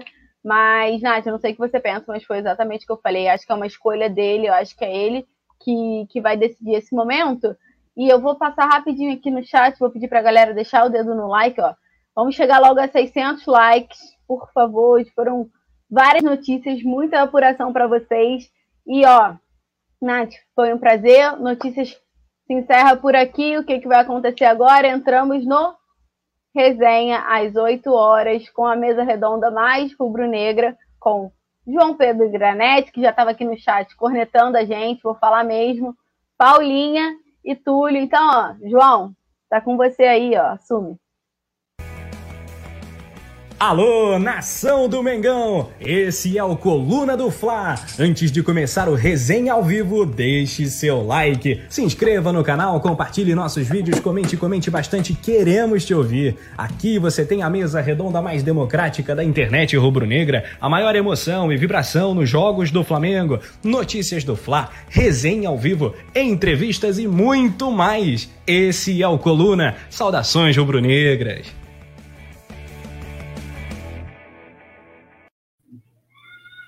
É isso, rapaziada. Tamo ao vivo. Produção, muito obrigado pelo vácuo no WhatsApp. Já vou começar criticando, cornetando, que eu tô poucas ideias hoje. Mas o resenha tá começando. Obrigado também às meninas, a Natália e também a Letícia, que comandaram o Notícias agora. O resenha tá no ar. Vamos, produção, já bota a vinheta e vamos começar já, que hoje eu tô poucas ideias. Aí ele, ele não vai colocar, pô. Tá vendo, Túlio? Paulo, que eu que eu sofro. Você, você tá criticando a produção, pô. Produção, né? Aí, ó. Já tomou aquele vapo gostoso, né? Esse vapo gostoso. Não, o Leandro é, é parceiro, tô, tô brincando, rapaziada. Mas é isso. P Leandro, posso chamar a vinheta, claro que ah, o fala. Leandro sempre me responde no WhatsApp.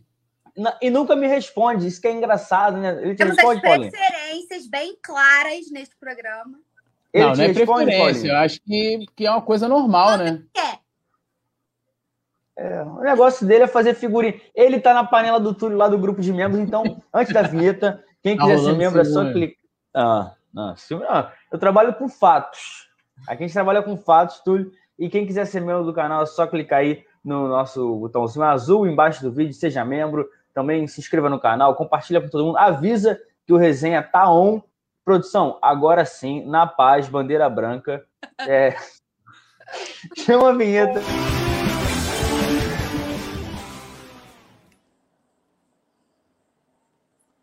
Produção tava, tava ocupada aí, então tá, tá perdoado. Eu vou abrindo o chat aqui, mas antes de mais nada, vou já começar falando com vocês também.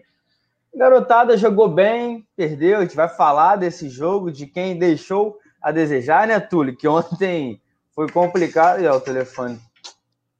Ó, mas. Olha, olha, gente, Não, nem, nem, o telefone tô, desliga. Tô entrando aqui, ó, para dar o meu like, pô. Já deu o seu like, Túlio? Pô, claro, ah. eu tava acompanhando a Letícia e a Nath, né? Quietinho, só pegando a opinião delas aqui. Algumas eu concordo, outras não. Tô brincando. Concordo com quase a maioria. Ai, é quase como a Paulinha, assim, quase a maioria, né? Nossa, quando é sonso.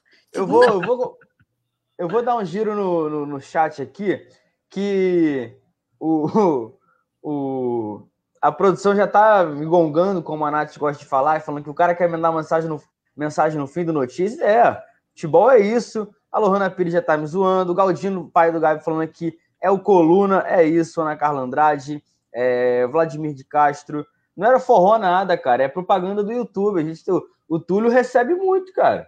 A luva do Túlio, pô, vocês têm, não têm ideia como foi para trazer o homem. Mas é aquilo.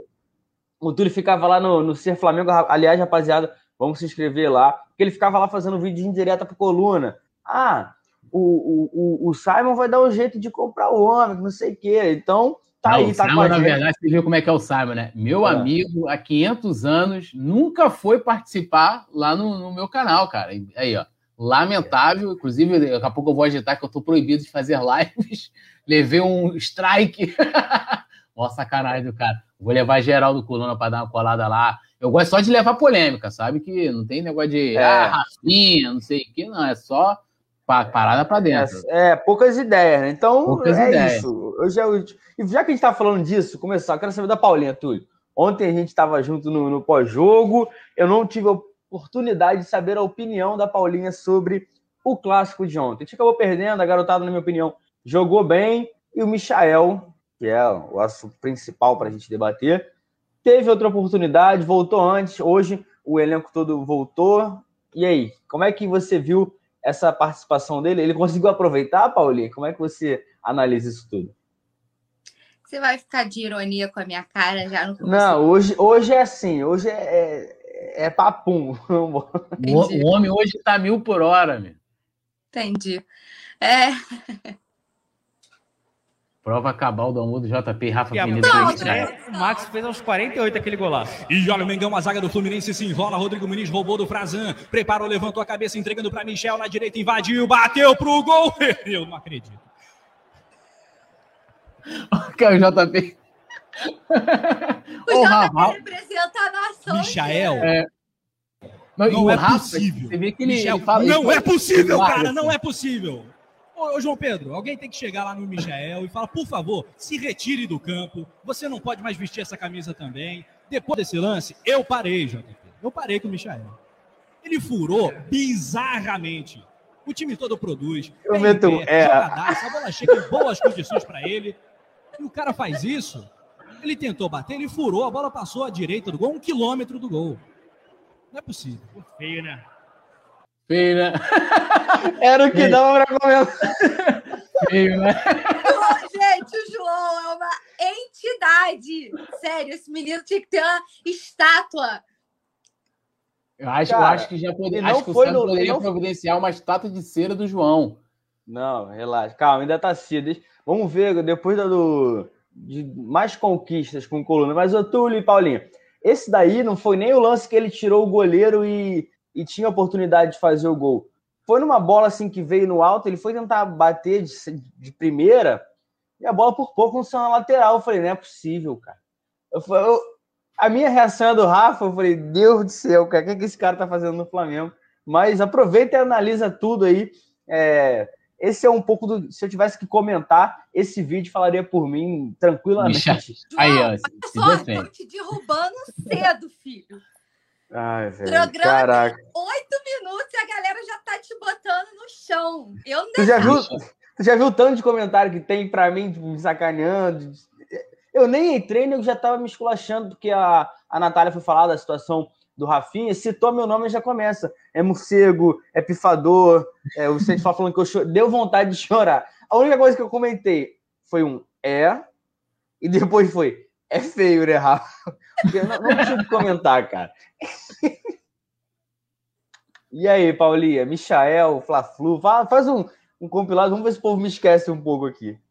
Aqui, JP precisa morrer antes da estátua. Que Pô, isso? de sacanagem, cara. Que isso, gente? Pelo amor de Deus. que mandou isso. Pesado, pesadíssimo. Que isso, cara? Vamos matar o JP para ele ser homenageado? Que horror, que coisa pesada. Segunda-feira ainda, gente. Credo, deixa o JP com a gente aqui por muito mais tempo, tá na flor da idade. Ai, ai. É, é isso, cara. O carinho é, é tudo, cara. O carinho. O carinho me move. Vai, Paula, comenta é do Michael, não, Paula, pelo amor de Deus. Não, não, não é isso.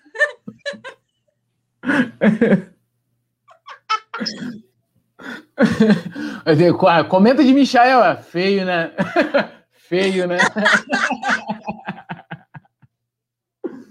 Mano, não tem como assim, ó. Na moral, a gente puto pra cacete com aquela derrota de ontem, né? Não tem como, tem que começar no mínimo bom astral o programa, que com Micha... ainda começar falando do Michael, é brabo. Né? Não, é pra começar o programa querendo cortar o expulso, né? Porra.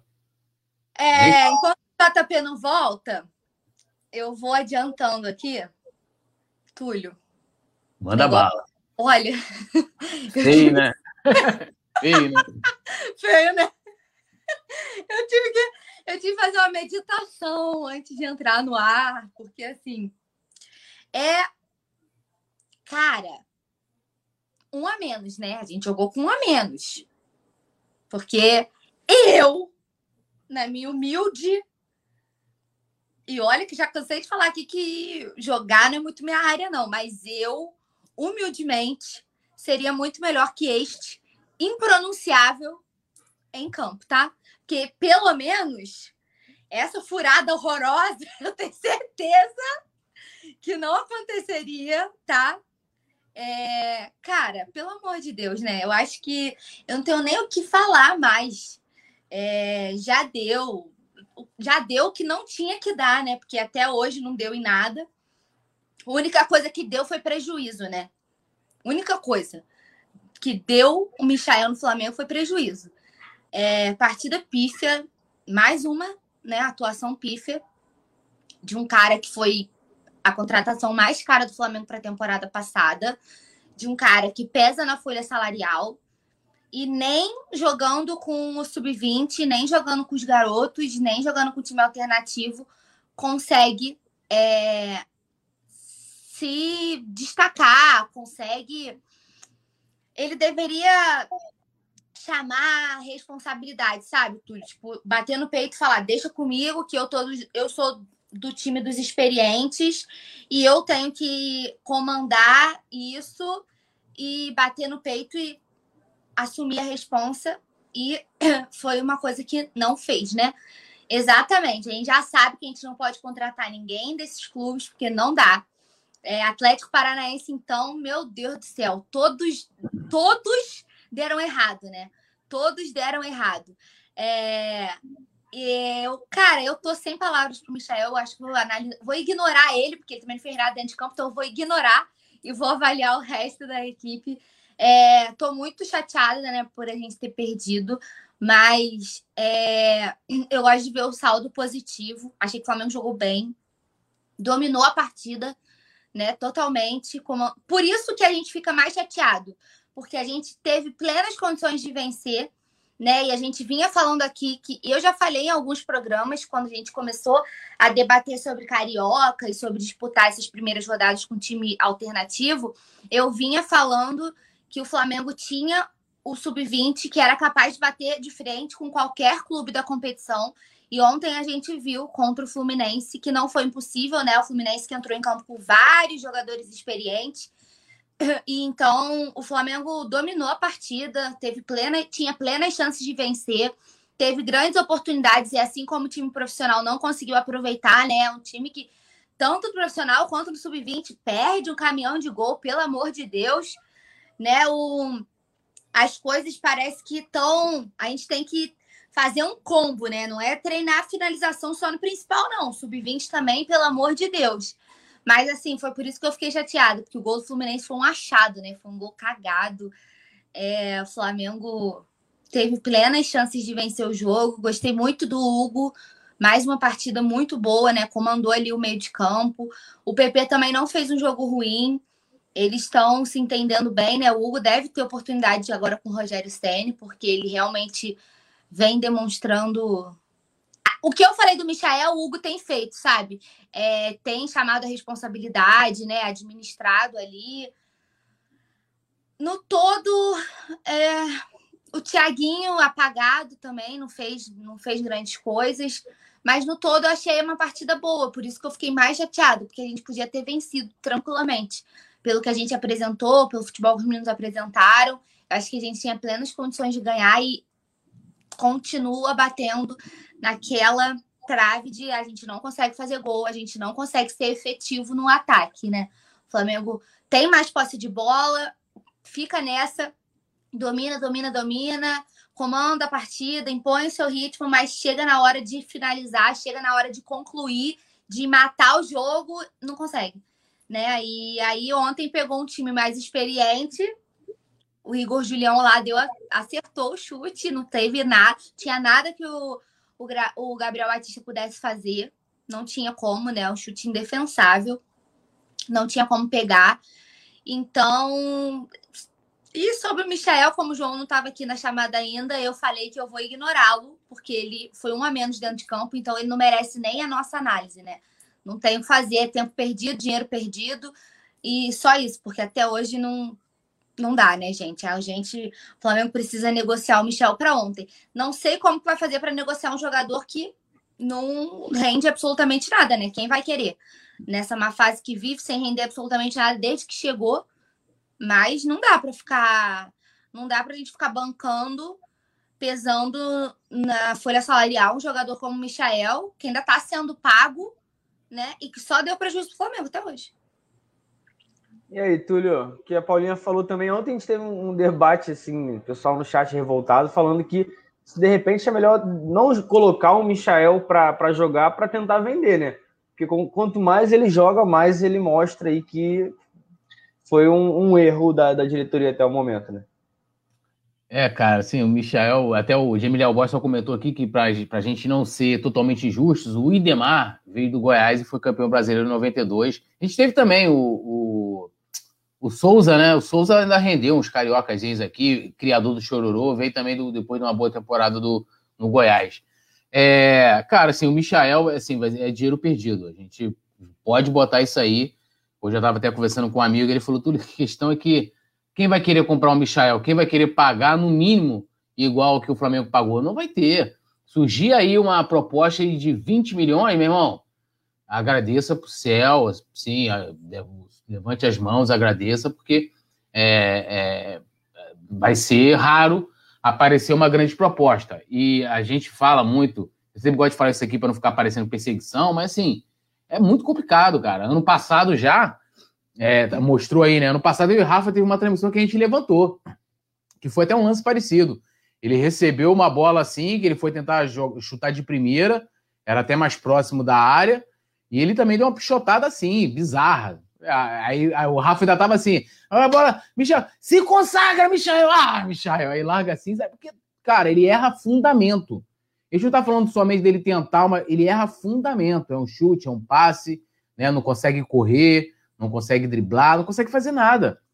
Então, se tivesse torcida, Michael já não tava mais vestindo a camisa do Flamengo há muito tempo, porque ele não ia aguentar jogar. Ele ia entrar, a torcida ia vaiar ele, entendeu? Ia vaiar, né? Então, assim, é, é complicado. Acho que até o Vicente Flá comentou, né? Era melhor ele ter pego as férias. Acho que era melhor mesmo, porque voltar para isso e agora, assim, teve uma semana inteira para trabalhar. Na outra semana, até o Caixanha comentou aqui, né? É, no sábado. Pô, não, mas o cara voltou na, numa quinta, aí, pô, fez lá, o primeiro dia foi de avaliação, treinou só na sexta, depois foi jogar. Beleza, teve a semana toda. E, a, e, e, por, e ele ah, foi o mais. O PP também, né, Túlio? O PP foi bem, na minha opinião. Sim, não, o PP jogou bem. O PP jogou bem. E, e, e cara, é o que eu falei ontem, não dá para comparar nenhum jogo. Ah, o Vitinho, mano, nem o Vitinho consegue jogar tão mal como o Michael, porque é, o Vitinho tem atuações ruins. Não tem nem como comparar, hein? Não tem. O Michael não consegue ex executar é, é, é, fundamentos, assim, coisas básicas do, do, do futebol que você aprende na escolinha. Aí fala assim: ah, a camisa pesou, irmão. O cara praticamente não jogou com a torcida no cangote. Não jogou. Se tivesse ano passado as, as, atuações dele, que ele teve no Campeonato Brasileiro, ele não teria jogado mais no Flamengo, porque ele, ele ia ser chamado pelo treinador e o treinador iria, é, a torcida ia vaiar. E vale lembrar, sempre gosto de lembrar, pedido do Jorge Jesus, que um mês após renovar, meteu o pé, largou a bomba aí. Tá aí, prejuízo nosso. Prejuízo. prejuízo. A não ser que pinte, sei lá, um mundo árabe uma doideira, né? De pagar a mais, que eu acho difícil, né? Porque hoje em dia a facilidade que você tem de, de acompanhar, de ver repercussão da, das atuações, as matérias, né? O tom positivo ou negativo, estatísticas, cara, dificilmente vai chegar alguém com a loucura de pagar aí mais de, deu 20 milhões e ainda fomos de 10, mais de 10 milhões no, no Michael. Então, e já colocando isso, a atuação dele destoa de todo elenco. E você não quer, tipo assim, Thiaguinho. Thiaguinho pode não ter jogado bem, mas o insinuante foi para cima, tentou, armou jogada, finalizou e tal. Michael conseguiu ser pior de que tudo. De que tudo. E aí, muita gente ontem, que assim, o pessoal é muito 880, né? Em tudo, cara. Em tudo.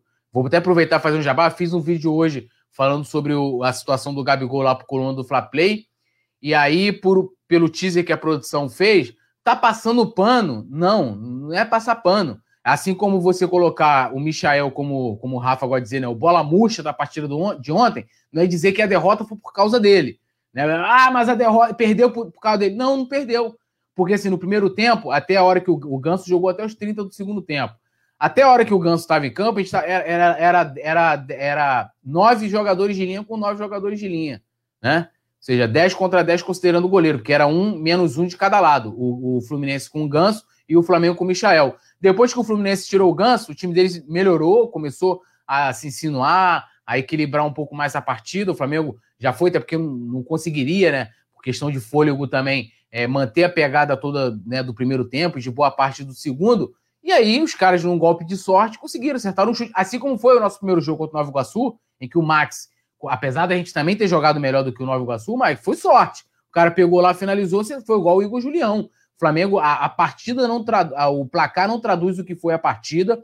Totalmente injusto o placar. É, agora, lógico, incompetência, né? O problema que a gente tem no profissional, de finalização, de, de último passe também, porque assim, a gente olha muitas vezes as finalizações, mas tem muitas jogadas que o Flamengo vai, cria, chega na hora lá no, na boca da área, o time erra. Chegou lá ontem várias vezes, é, Ramon, não sabia se cruzava, se chutava, o que, que fazia, errou a jogada. Muitas vezes o último passe também não acontece. Não acontece. Então, é, é, eu acho que uh, o, o, elenco pagou pela, por essa ineficiência ofensiva. Né? Eu acho que é, o Gabriel Batista também não teve culpa no gol, ontem, até chegou a se levantar esse debate no pós-jogo, né? A gente ficou de rever ontem, de rever o lance, não vi culpa dele no gol. Acho que o Igor Julião foi muito feliz no, no lance, né, na finalização, assim como o Max foi contra o Nova Iguaçu. Acertou um chute que nunca mais vai acertar. Dificilmente ele vai acertar um. Vou dizer, nunca mais é. É, é, é, é, foi injusto da minha parte, que ele joga futebol, então ele pode acertar de novo, mas difícil ele acertar um outro chute daquele, assim como o Max também, o chute que ele acertou contra o Nova Iguaçu, mas não traduziu, e aí é o que me deixa mais, mais pé da vida, com a derrota, porque a gente jogou bem, né? Não foi uma partida, ah, o Fluminense equilibrou a partida, estando com a equipe mais experiente e tal. Não foi dessa forma.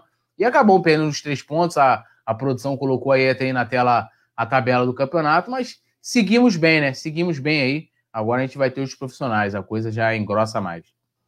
É, seguimos bem. Eu vou, vou dar um giro aqui, porque a galera tá falando sobre o Michel. O Gastão Vitória tá falando que se fosse o Michel rescindiria com o contrato. É, Alexandre Martins falando. Não tem ah, como rescindir o contrato, vai perder o dinheiro, pô.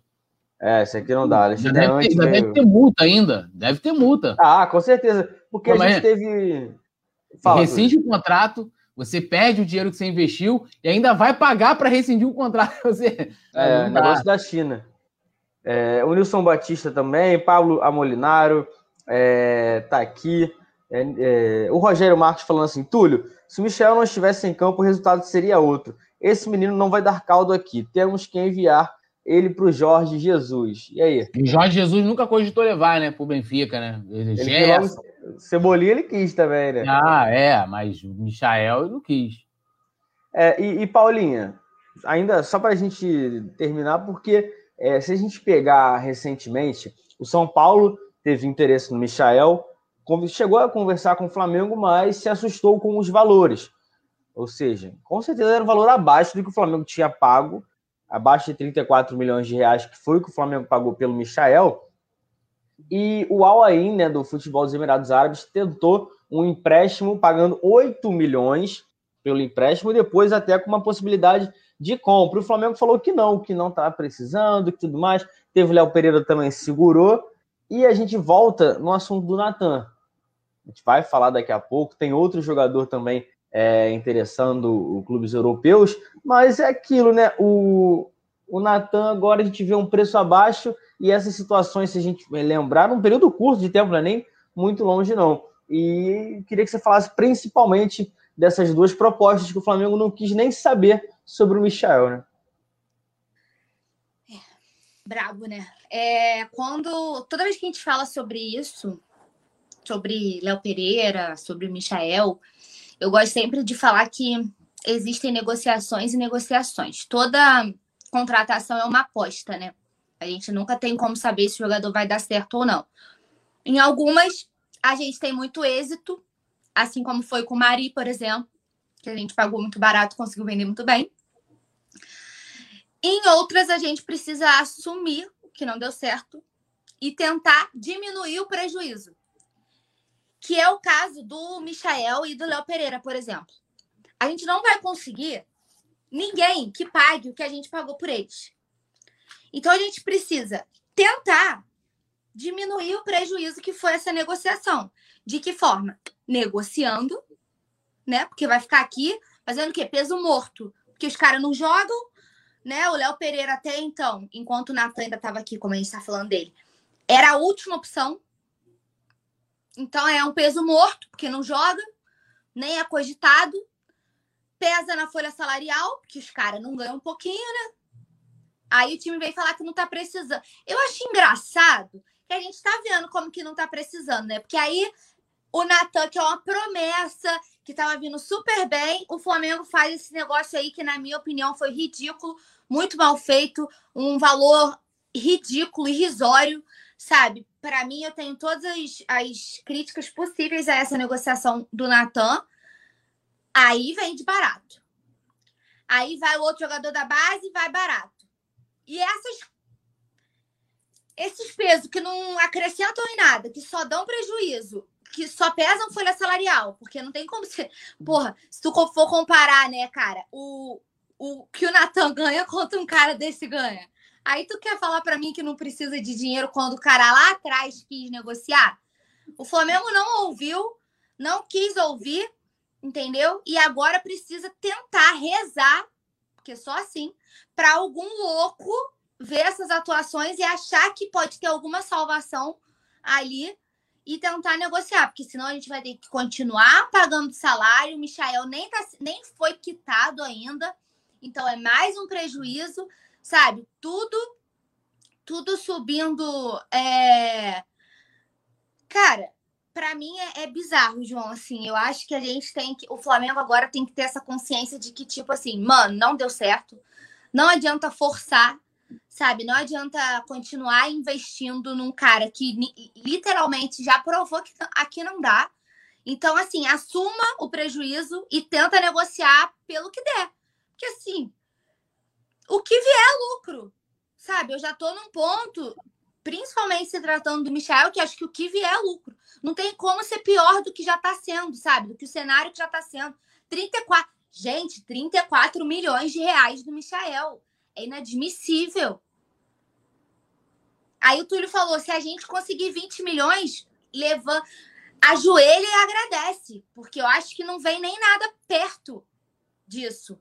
Entendeu? Então, acho que é hora do Flamengo colocar os pés no chão, assumir que errou e tentar diminuir esse prejuízo. E o único jeito de diminuir é cara, negociando. Não tem como, não tem outro jeito.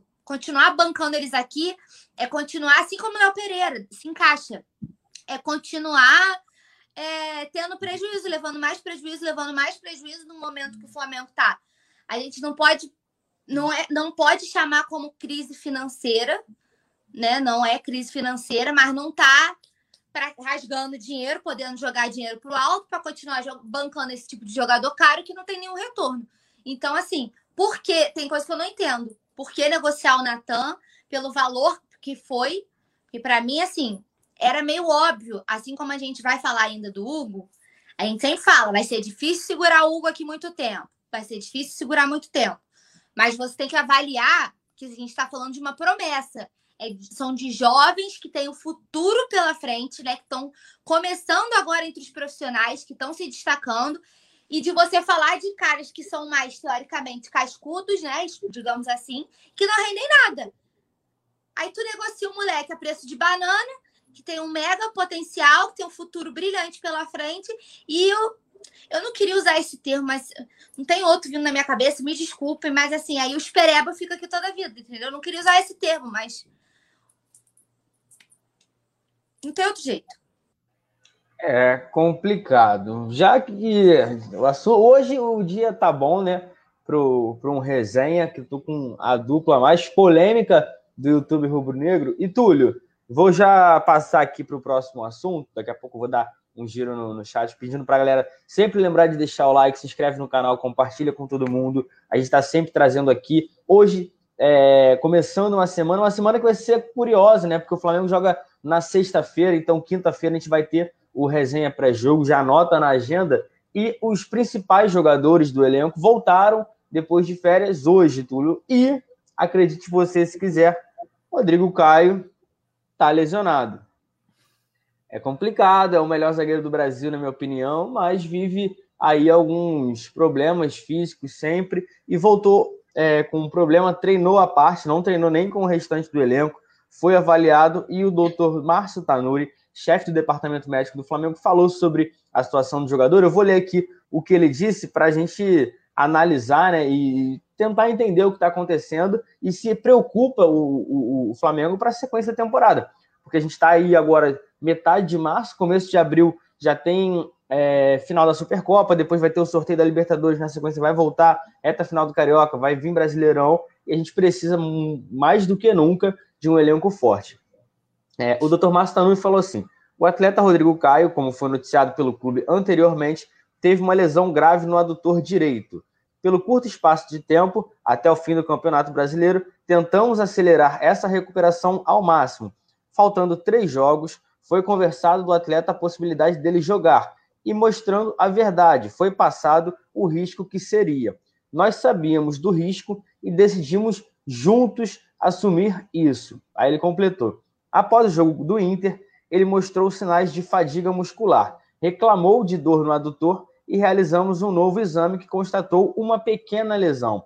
Novamente, o atleta conversou conosco e se mostrou disposto a jogar o último jogo, o Flamengo em São Paulo, no Morumbi, que a gente acabou perdendo, mas foi campeão.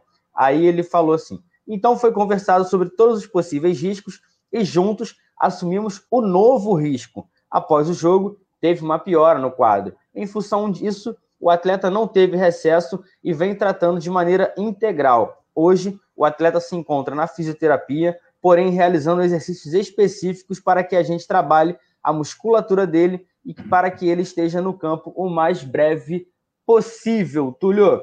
Ou seja, todo mundo sabia disso, o Flamengo brigando pelo título, foi conversado das duas partes e acabou agravando um pouco a situação né, na coxa direita do atleta do Rodrigo Caio. Como é que você analisa isso tudo? É, a versão também do, do Flamengo, o Márcio Tanuri falando, porque a gente começa a temporada com um problema que é bom a gente ficar de olho, porque a gente sabe que lesão muscular é complicado, e o Rodrigo Caio já teve algumas, até na panturrilha, na própria coxa. A gente é, é bom ligar o alerta sobre isso, né? Como é que você vê essa situação de assumir o risco é óbvio que também o cara vai perguntar para um jogador do Flamengo: olha, tem a possibilidade de você ser octacampeão, você já é campeão, ser mais uma vez. Será que ele está em campo ou você quer ficar de fora?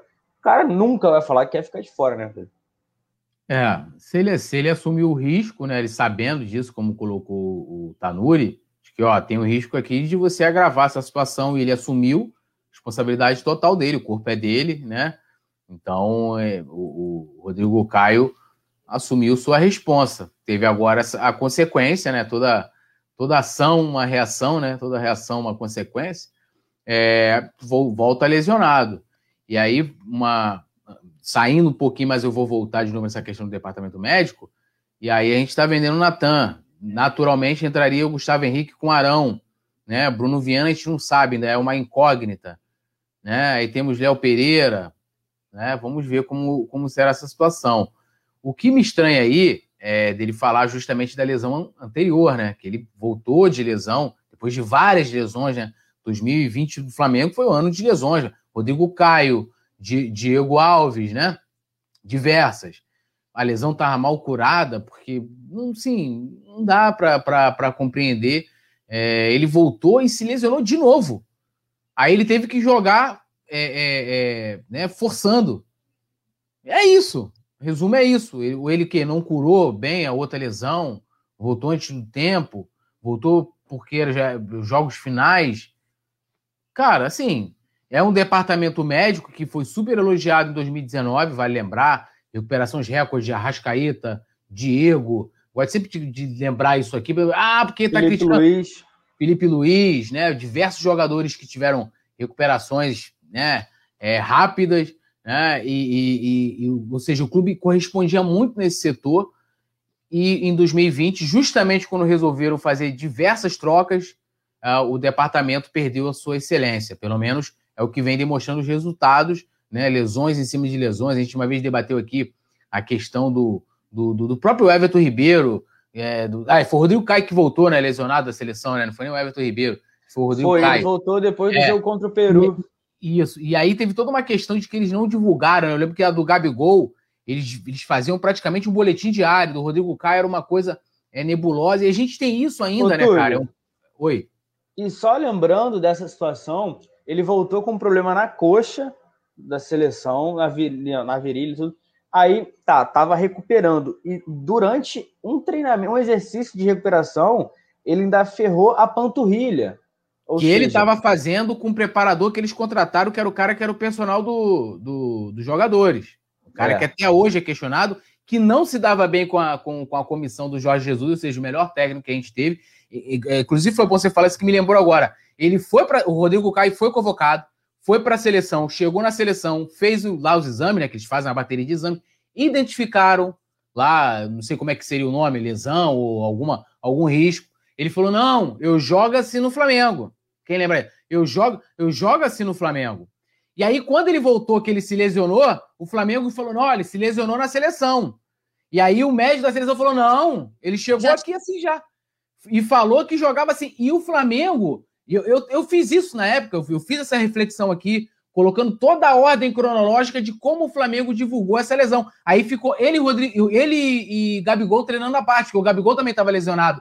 Sendo que o Flamengo teve uma conduta da comunicação completamente diferente é, é, com o Rodrigo Caio do que teve com o Gabigol. Ou seja, faltou transparência na questão do Rodrigo Caio, que eu acho que ele, a intenção foi essa, dizer que o Rodrigo Caio se lesionou na seleção brasileira. E não foi. O médico falou: olha, ele chegou aqui dizendo que ele treinava, que no Flamengo ele, ele sentia as dores, né? Na verdade, ele reclamou de dores lá. Ele jogava com dores. Né? Então, ou seja, é um problema que vem de tempos, meu irmão. E corpo, e corpo é assim. Eu sou uma pessoa que faço coisas que, que eu sei que uma hora o meu corpo vai cobrar. Sabe qual é? Bebo demais, né? Café, não durmo direito. Né? Então, assim, uma hora o corpo vai chegar e vai cobrar. Não me alimento direito, vai cobrar, irmão. E do, do atleta, então, que está lá acelerando todo dia, mais ainda, né? É mais rápido. Então, eu acho que aí volta aquela reflexão do Flamengo. É, o Landim teve lá, viu que tinha muitas pessoas a mais que, nesse, que necessitava para executar o trabalho, e foi questionado essas trocas, né? Justamente é, no ano em que se começou essas lesões do Flamengo rever. Eu acho que essa questão do Rodrigo Caio é consequência de tudo isso que a gente está relembrando aqui do ano passado. Entendeu? É só isso, rememorando tudo isso. O que me diz o contrário de que a, o Rodrigo Caio possa estar tá fazendo uma, uma atividade com esse preparador aí, que era personal dos caras, que é, cara, há uma diferença absurda do cara ser personal para o cara treinar, ser responsável por uma equipe de futebol toda. É assim, absurda a diferença. Entendeu? Então, o Flamengo tem que, mais uma vez, Landim, reveja seu departamento médico, essas trocas, é, a qualidade dos profissionais que foram contratados, que já dá para fazer uma análise, né? A gente já tem um tempinho desde quando teve a troca, que o, o Tanuri teve que dar entrevista coletiva e tudo para explicar, que não explicou nada, colocou pessoas por indicações do, do, do Marcos Braz, por exemplo. Desculpa, um clube que se diz sério, que monta um centro de excelência, não pode o vice-presidente de futebol, a não ser que ele, que ele tenha conhecimento da área indicar profissional. O profissional tem que ser indicado por quem é da área, irmão. Desculpa. É a mesma coisa que a gente chegar aqui, porra, é, tem no coluna, aí você tem lá um, o tesoureiro. Não, bota fulano, não, irmão. Tem que ser alguém da área. Desculpa, tem que ser alguém da área. Daqui a pouco vai estar o roupeiro indicando contratação para o Marcos Braz. Quero ver se o Marcos Braz vai concordar. O roupeiro chega lá para ele, o Denis, e fala assim: olha, Marcos Braz, porra, tem um moleque bom pra cacete, não sei da onde. Contrata. Tá certo isso? eu tô usando essa analogia pra gente ver o que tá certo. Vice-presidente de futebol, que não é médico, que não é fisiologista, não tem nenhuma experiência na área, tem experiência no futebol, campo e bola, contratação. Indica profissional. Então, acho que o Landim deveria ir lá né, e rever isso para poder é, é, é, botar nos eixos de novo um departamento que deu muito certo. Deu muito certo. Alguma coisa aconteceu de, após é, 2019 que está dando esse resultado todo. Pois é. Paulinho, eu quero saber de você, mas vou dar um giro no chat aqui rapidinho. Um salve para o Zirabê que está pedindo, o Vladimir falando que é fã da Paulinha. Tem Ana Carla Andrade falando que Túlio não tem cara que bebe. Não, Túlio só bebe café e toma não, café. café com açaí. É café maluco. Com açaí. É a mistura. É, você é maluco. É, Yuri Reis está por aqui, Lohana Pires, o Pedro Leal falando: será que o Rodrigo Caio, será o Rodrigo Caio o novo doutor Berrio? Não, aí também acho que ainda falta muito. Aí tem vários, né? Já dá para criar o departamento médico: Berrio, é... Diego Alves e Rodrigo Caio. Pô, pô bota é... nisso, né? Tá aí, dá para ver e o mais, Flamengo um médico, um departamento médico maior que o Fluminense que Botafogo, porque só o Berri tem duas Libertadores, né? Então, assim, é. todo mundo ganhou Libertadores nesse departamento médico. Chupa vocês. Berrio ganhando Libertadores no Flamengo, no Atlético Nacional, Isso. dando soco nos caras do Rosário Central, que, cara, aquela lá do Atlético Nacional foi, foi brava também. O Breno Trindade está por aqui falando que craque o, o Flamengo faz em casa e vende para comprar o Michael, mas esquece essa história do Michael. Paulinha, quero saber de você. O Rogério Marques falando aqui. É, não temos Rodrigo Caio, vamos vender o Natan e vamos ficar com o Gustavo Henrique e o Léo Pereira. É brincadeira o Flamengo, é o que a gente está falando. Também tem o Bruno Viana que chegou, machucou a mão, o Arão que vinha jogando de zagueiro. A gente tem que analisar um monte de coisa, mas focado na parte do Rodrigo Caio. Como é que você vê essa situação? Entra ano, sai ano e o nosso melhor zagueiro, infelizmente, acaba tendo isso, acaba sofrendo com problemas físicos, né? É, é, eu acho que, cara, eu concordo muito com o que o Túlio falou, nem sobrou muita coisa para eu acrescentar. É, eu acho que, assim, admiro, vou falar na real, ele ter aceitado jogar é, sabendo que podia piorar a lesão e ter feito questão de estar em campo na reta final, sabendo que eram jogos importantes. Né? O, o JP até falou assim: ah, você vai perguntar pro jogador, será que ele vai querer jogar? Mas aí, assim, é, ele poderia falar, cara, não dá para mim, eu não aguento. é igual chegar assim, né? Imagina, o JP tá com a febre, final de Libertadores. E aí, JP? Ah, claro que ele vai querer ir. Ó, vai gravar é... isso aí. Aí, é. aí vai poder fazer a estátua aí segundo com a, com a perna quebrada. Pega um pedaço de madeira, tu amarra aqui e vai. É, filho. Vai, tá maluco? Vai, vai perneta. É. Não, não vai querer aquela foto do título lá? Eu acho legal da parte dele ter jogado ter, eu acho legal da parte dele ter, ter optado por estar em campo, acho que vale essa, essa ressalva. É, eu acho que assim como a gente avaliou a lesão do Diego Alves na época, aquela que ele voltou contra o esporte e machucou no mesmo jogo, assim como a gente avaliou na época, eu acredito que forçaram a volta do Rodrigo Caio antes dessa história aí dos últimos três jogos dele ter optado por jogar. Eu acho que Lá atrás, quando estava dando problema, que ele voltou e machucou de novo, eu acho que foi forçada. Que voltou antes da hora, assim como o Diego Alves voltou antes da hora contra o esporte. Eu acho que não estava pronto. E aí voltou ainda sem estar 100% e piorou a parada. A gente sabe que lesão, como que funciona. É, a gente, e a gente, eu falo assim, a gente que é leigo, cara, que não entende nada. Você tem uma dor, se você forçar você não fizer o repouso direitinho, não fizer o tratamento direitinho, né? Assim, a, a fisioterapia ou o tratamento que for adequado, você sabe que piora. Imagina o jogador que é um cara de alto rendimento, sabe? Que tem que estar. Tá... A tendência é que ele esteja sempre 100% no auge do, da preparação física. É, é, muito é muito desgastante para eles fisicamente, né? Um esporte de alto rendimento. Então, você forçar um retorno, se pra gente que é um cidadão comum, qualquer dorzinha, tu força, tu não faz o repouso direito, não faz o tratamento direito, dá um mole aqui, dá um mole ali, você vê que não melhora nunca. Imagina um cara na situação do, de um jogador de futebol. Eu acho que a, a lesão, eles voltaram antes da hora, que não eram para ter voltado quando voltaram, e aí foi um risco que foi assumido, a gente tem que entender por quê. Porque assim, na reta final, eu compreendo. Cara, o time precisa de mim. Ele tem essa consciência, né? O time precisa de mim. A gente estava jogando com o Gustavo Henrique, que me, aí merece o reconhecimento, foi um cara que deu a volta por cima, né? Bateu de frente aí com as lesões, com as lesões, não, desculpa, com as críticas, né? Bateu de frente, mas lidou com elas, desabou quando teve que desabar, né? Faz parte, todo mundo é ser humano. Mas assim, sentiu quando teve que sentir, botou na cabeça que ia dar a volta por cima e deu a volta por cima. Merece o juiz, mas a gente estava jogando com um cara que vinha de várias atuações, é, com várias falhas né, individuais que custaram é, jogos importantes, de várias críticas, e com um zagueiro improvisado, que a gente deu sorte do Arão estar tá inspiradíssimo e cair como uma luva ali na zaga, né? Que nem parecia que era improvisado. Então, assim, o Rodrigo Casque tinha noção também de como ele seria importante. Até porque é um cara experiente, é um dos jogadores que é liderança nesse elenco, né? Assim, então eu acredito que ele tinha também consciência. Mas por que que é mais uma vez, a minha opinião leiga, porque tem que deixar isso claro aqui, eu não vou ser leviana. Eu acho que lá atrás foi forçada uma volta.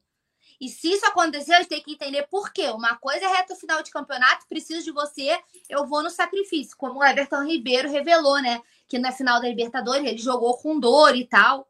Gabigol também. Né? Ele, já, ele falou que ele não estava 100%. Aí é diferente, né? A gente sabe que é um caso à parte, é um caso extremo, eles não vão abrir mão. Agora, nada justifica durante o campeonato, né? Do meio do campeonato, sem ser reta final, num campeonato de pontos corridos, porque se fosse mata-mata, é tipo reta final, a gente entenderia. Mas no campeonato de pontos corridos, durante a sua durabilidade, eu acho que não tem nada que justifique forçar um retorno. Assim como o Diego Alves não tirando essa partida contra o esporte, que ele nitidamente não estava 100%, não forçou no final. Poderia ter forçado para jogar a reta final, mas não forçou.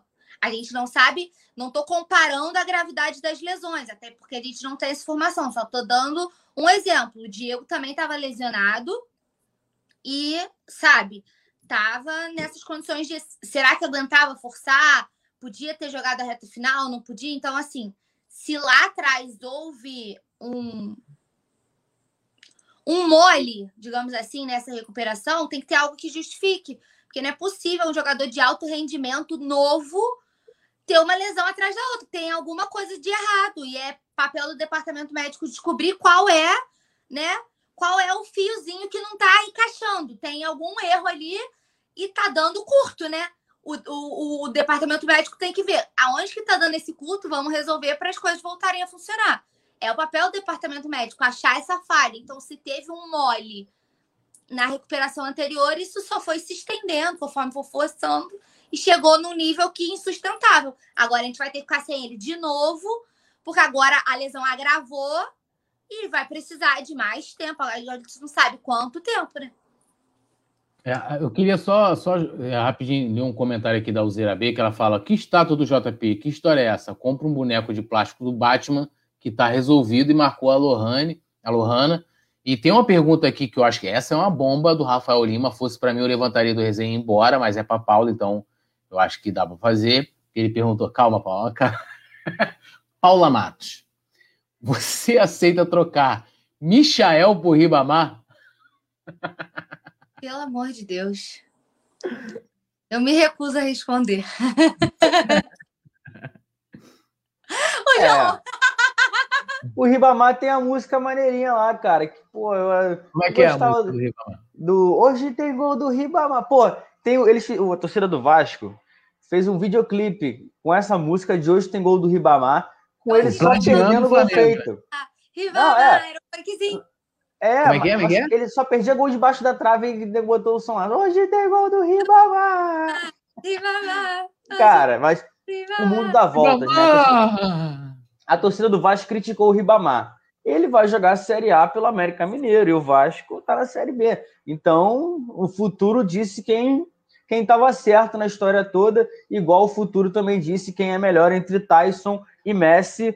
Pô, todo mundo sabe que é o Tyson, com certeza.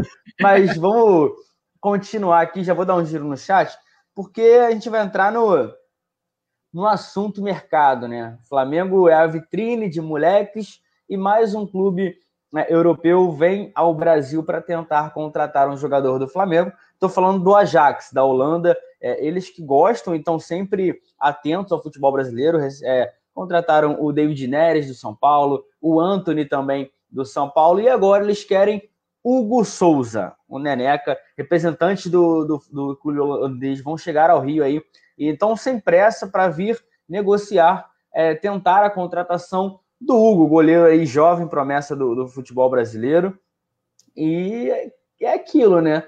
Como é que a gente recebe mais uma, uma situação dessa? Ele tem contrato com o Flamengo até 2025. E, assim, se a gente for parar para pensar, a gente pode começar a temporada com Diego Alves e Gabriel Batista só de goleiros, né, Túlio? Mas é aquilo, é o preço que a gente sempre fala. O Flamengo tem um elenco muito estrelado, com grandes jogadores.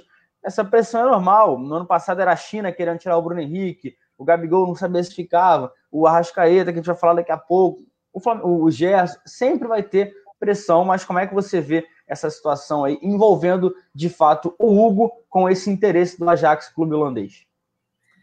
Cara, assim, eu, lógico, acho que é, o Hugo fez por merecer, né, ser sondado, ter, eu acho que é importante para ele, deve estar, tá, massageia bem o ego do jogador, assim como o Natan também, por mais que seja o Bragantino e tal, é, mas a gente, cara, assim, quem vai ir para o lugar? Porque o papo que rola, eu vi até um. Acho que foi a live do, do Mauro César, que ele fala que é, o Flamengo tá apertado de grana, quer segurar os medalhões, e se vierem com carga nos jovens, vão levar. O Natan não iria ser o último. E aí eu, eu tô vendo a galera aqui, ah, pô, contrato do goleiro. Mas vamos, vamos fazer aqui um, né, uma, é, um exercício, né? Pô, se, o Flamengo hoje tem dois problemas. Ele, ele não tem grana, então, ou seja, se chegar uma investida num, num Gerson, né? Chegar investida num Gerson, o Flamengo não tem como fazer uma contraproposta, falar assim: olha, eu cubro esse salário, chego perto, vamos criar um plano de carreira, porque não tem grana para isso, por, né? Perdeu receita, o marketing não consegue né, suprir essa necessidade né, com os patrocínios e tal, papapá. Então, qual é a solução? Pô, vou vender os jovens que é para quê? Vou pagar as contas, né? Então eu não tenho urgência se chegar uma proposta aqui para o medalhão, eu, eu não aceito, a não ser que saia pela multa, que é exorbitante. E aí, se você vende o Hugo, você tem, beleza, você pode segurar um jovem, os medalhões, mas como é que você vai, vai contratar outro goleiro, vamos dizer assim, à altura, para que isso. Porque vamos contar, hoje o goleiro titular do Flamengo é o Hugo Souza. O, o Diego Alves não está jogando. Então, ou então não contrata ninguém, é o Gabriel Batista que vai assumir o gol do Flamengo. Você tem Libertadores, o Hugo foi, foi experimentado, mais uma vez, considerando todos os problemas com o Hugo. Pode rir, Paulinha. Gente aqui, ó. Estou rindo aí, galera. Vai, vambora. Eu fico com vontade de rir também, cara. Então, vamos lá. aí eu tô aqui sério. Vamos lá. Vambora, seriedade. Vamos lá, seriedade. Então, assim, vamos lá. O Hugo, lógico, considerando. olhando o JP rindo, complica. Mas considerando o Hugo. O, Hugo... o JP não consegue segurar, né? Ele não fica... consegue, não consegue. O Hugo, de certa forma, ele foi experimentado em diversas competições, Libertadores, né, Copa do Brasil. Brasileiro, falhou. Falhou, mas é um goleiro ainda em formação, né? Tanto que até o, o Bruno, na, no sábado, comentando que hoje os clubes da Europa preferem vir aqui né, comprar o jogador com 17, 18 anos e terminar a formação dele lá, porque ele, eles moldam, moldam a sua maneira. Então, a gente vai ficar com, com, com o Gabriel Batista. Eu acho que dificilmente o Flamengo vai fazer um, um, uma proposta para um goleiro de uma qualidade média no Brasil. Porque um goleiro de uma qualidade média no Brasil hoje, vamos botar quanto que ganha o Tadeu no Goiás? 300, 400 mil, 200, né? O Rafinha tá aí brigando, é, a grande divergência é questão da grana, né? É dinheiro. Não vem problema por questão de dinheiro, é tempo de contrato, né? É dinheiro. Então, assim, é uma, uma situação que a gente tem que avaliar. Eu acho ruim perder o Hugo. Lógico que eu vou achar ruim. Mas levando em consideração do que disse o Mauro César, que é um cara muito bem informado, falando que se vier forte, os caras vão vender os jogadores da base, é difícil que não segure. Mas a gente é uma perda, é como o Natan. É, a gente está vendo a situação aí, tá sem Rodrigo Caio, você já vai diminuindo o leque de opções, é uma perda técnica gigantesca. Gigantesca. Se não recuperar 100% o Diego Alves, a gente vai ter o Gabriel Batista, que vai lembrar, nem o Domi, nem o Domi tinha convicção nele. Gente teve aquele jogo contra o Bahia, que deve ter aquele gol do balãozinho do, do Everton Ribeiro, em que, quando deu o problema, os caras pegaram o quarto goleiro, cara que estava lá na base, queria ir embora, não sei o quê, porque não confiaram no Gabriel Batista. O Domi, que todo mundo odeia, que acha que é ruim, não sei o quê, babá, o Domi. Foi lá e pensou o Hugo Souza. Então, assim, é uma situação complicada. Acho que o Flamengo tem que avaliar, o Hugo também. É uma puta de uma oportunidade. O time do Ajax é um time bacaninha, né?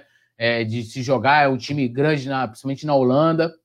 Né? Não faz frente com o Real Madrid, com o Barcelona.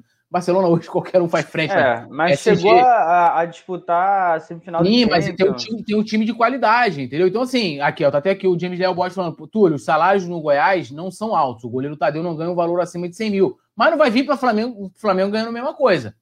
Vão combinar? O cara não vai vir para o Flamengo pagar menos de 100 mil, vai vir para o Flamengo querer ganhar no mínimo mais. Então, é, aí tem mais a questão. Ah, é, luva, você tem que fazer um mínimo do investimento. É, é uma situação complicada a gente pensar na reposição, né? Mas assim, se vier forte, filho, vai levar. Infelizmente, eu lamento muito e eu acho que o Flamengo, o atleta não, para ele vai ser bom, vai para a Europa, um time é, que faz frente lá. Para o Flamengo é muito ruim e não sei, não tenho certeza que se vier uma proposta gigante por um medalhão que vai segurar. Aí eu quero ver depois da narrativa, né? Pô, mas, ué, mas vendeu o Natan, vendeu o Hugo Souza e não era para segurar os medalhões? Complicado. É, tem, tem que ficar de olho nisso, igual a gente falou, o euro hoje a, a 6,60, assim, Túlio, a multa superior a 40 milhões de euros. Se eles oferecerem 10, 15, Túlio, eu acho muito difícil que Sim. o Flamengo não ah, vai segurar é. o Hugo. Então, a multa, como a Paula fala, é só para ter um valor aqui, mas nunca chega nesse, nesse sentido. E, Paulinha, sua opinião sobre essa situação do Hugo e o interesse do Ajax aí no nosso goleiro? A gente esperava que fosse acontecer, mas acho que ninguém esperava que fosse tão rápido, né? Uh, tentaria segurar, sei lá, o Hugo mais um tempo, mas é muito complicado. E aí, é, cara, não tem como confiar no Gabriel Batista. Ele ainda não tá pronto sabe? Diferente do Hugo, que brilhou e assumiu a responsabilidade quando foi necessitado e, enfim, brilhou da forma como brilhou e fez um, uma temporada fantástica, né? Como eu sempre falo aqui, os, os erros dele são muito menores do que a temporada que ele que ele proporcionou. É, o Gabriel Batista já teve outras oportunidades, diversas oportunidades, e nunca conseguiu se firmar, né? É, então, era o garoto que era o quarto goleiro, né? E que, com uma possível saída do Hugo, vira reserva imediato. Então, eu acho que é preocupante. É, acho difícil segurar, dependendo da proposta. E aí, o Túlio falou tudo. Eu acho que é muito difícil.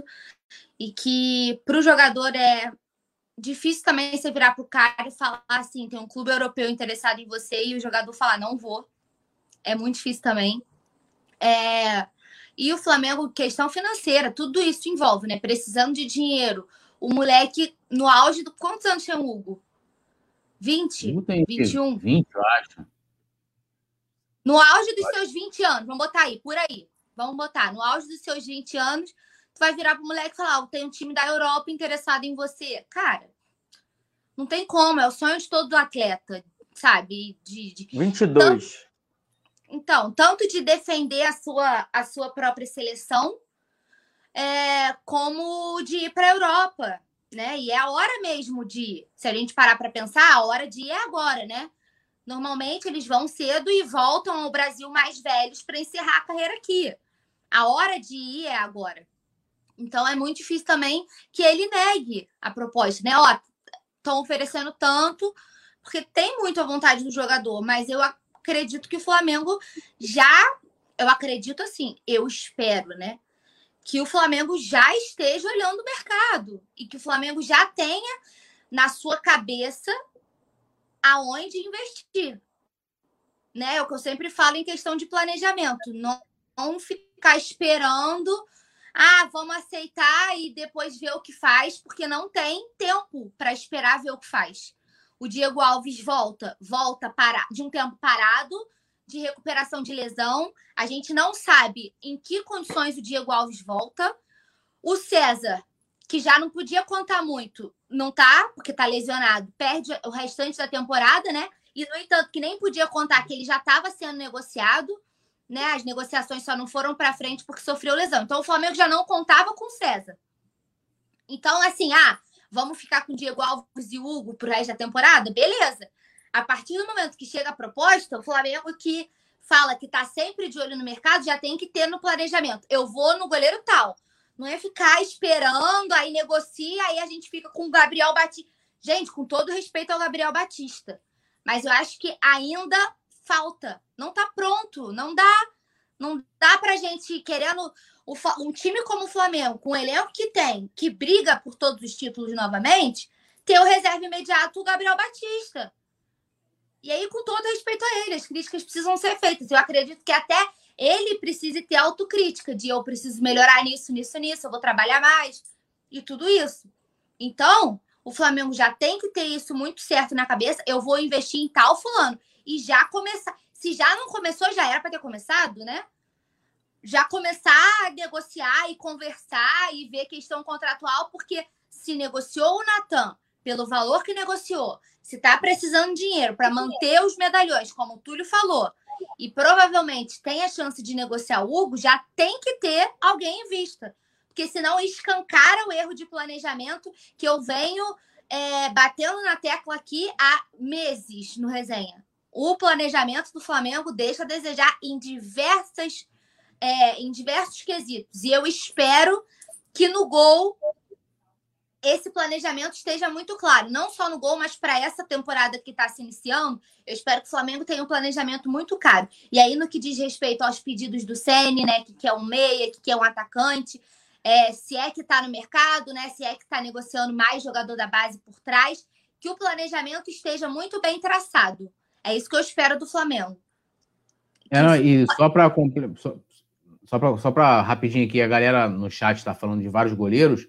E todo mundo falou, ó, oh, mas fulano é preço altíssimo. A grande questão, eu já falei até do Hugo já em torno de despedida, porque se confirmando mesmo, eu acho que dificilmente ele ficaria, até porque, pô, é, é, não estaria indo para qualquer clube, né? E para qualquer mercado. O futebol holandês é bacana. Né? A gente teve Romário lá, Ronaldo, é, tem outros jogadores também é, que passaram por lá. É, então, assim, não tô nem. Já, tipo assim, se vier, eu tenho certeza que o Hugo vai querer ir. Não tem dúvida. Já pensando na frente. Então, assim, quem poderia vir? Quanto que o Flamengo poderia investir? É isso que a Paula falou. É, pô, a pessoa que, ah, mas tem no mercado. Tem no mercado, a que preço? Porque, assim, é, rapidinho. Galera, tem que pegar o seguinte: lá no, no, orçamento do Flamengo, eu tô pensando aqui, olhando com a cabeça do cara. O Flamengo fez lá o orçamento, olha, 100 milhões, sei quantos milhões de bilheteria e sócio torcedor. A gente está vendo que não vai ter, que eles contavam com a volta do público em abril. E eles também tinham orçado um valor de, de venda altíssimo, 162 milhões, se não me engano, de. Era 82, venda. não? 82. É, vamos, de certa forma é alto. Então, eles contavam, vamos botar, só daí é quase 300 milhões. Aí você tira menos 100, né? Que você não vai poder contar, você não vai ter essa grana, vamos botar esse no otimista, segundo semestre de ter público, que tendo vacina. Então, assim, da onde vai vir o dinheiro? Da onde vai vir o dinheiro para investir? Não tem, tá aí, não consegue fechar com o Rafinha por divergência financeira, gente. Então, assim, eu, essa situação me preocupa na reposição é, é, técnica da questão. Não estou nem aqui preocupado com a questão financeira, porque o dinheiro vai ser para né, cobrir os gastos, né? As dívidas e tal. Agora, e a reposição? Acho que essa é a maior pergunta. quanto que vale, né? Olha lá, o Vicente Flávio colocou 162 milhões de orçamento previsto para vendas. Pois é, a gente tá de olho. Vamos continuar. Tô, tava vendo aqui o chat também. Já vou dar um giro, Túlio, porque a gente falou do, do Natan, que o, o vamos dar uma passada no Natan também, porque o Flamengo vai manter uma porcentagem, né? Ele, assim, o Flamengo vai receber agora 5 milhões. Eu vi o pessoal do chat é, destacando e falando: ah, o dinheiro da Globo agora está fazendo falta. E assim que ele bateu a meta, o Flamengo pode receber no total, contando com esses 5 milhões, 27 milhões de reais, porque é, é o, é, a gente já cansou de debater aqui, foi o valor que o Flamengo entende que é vantajoso nesse momento. e eles vão comprar 48% do direito, dos direitos econômicos do zagueiro. Com isso, é, a porcentagem vai render 22 milhões, isso no total. E o Flamengo vai manter é, 12% do passe do Natan em uma futura venda, ou seja, ainda consegue manter um dinheirinho, mas eu continuo achando que é um negócio ruim, não vou ficar debatendo, vamos até, se vocês quiserem comentar, porque é isso, né? Eles foram no ninho, já tá em clima de despedida, já tá a caminho do RB Bragantino, ainda não foi oficializado, mas o negócio está sacramentado, faltam só o anúncio oficial. Paulinha, tá com você. Cara, não me conformo. Não me conformo, acho que foi besteira, acho que foi um negócio muito ruim para o Flamengo. E tudo que eu já podia ter falado né, em relação a isso, é, já falei, acho que eu já esgotei também tudo que eu podia falar sobre. Para mim foi muito, muito, muito, muito mal feita essa negociação. O Flamengo vendendo uma das maiores promessas, né, dos últimos tempos, eu diria, porque foi. Quando eu digo dos últimos tempos, gente, não estou dizendo que o Natan tá na galeria dos astros das categorias de base, não, mas pelo que ele demonstrou, sabe?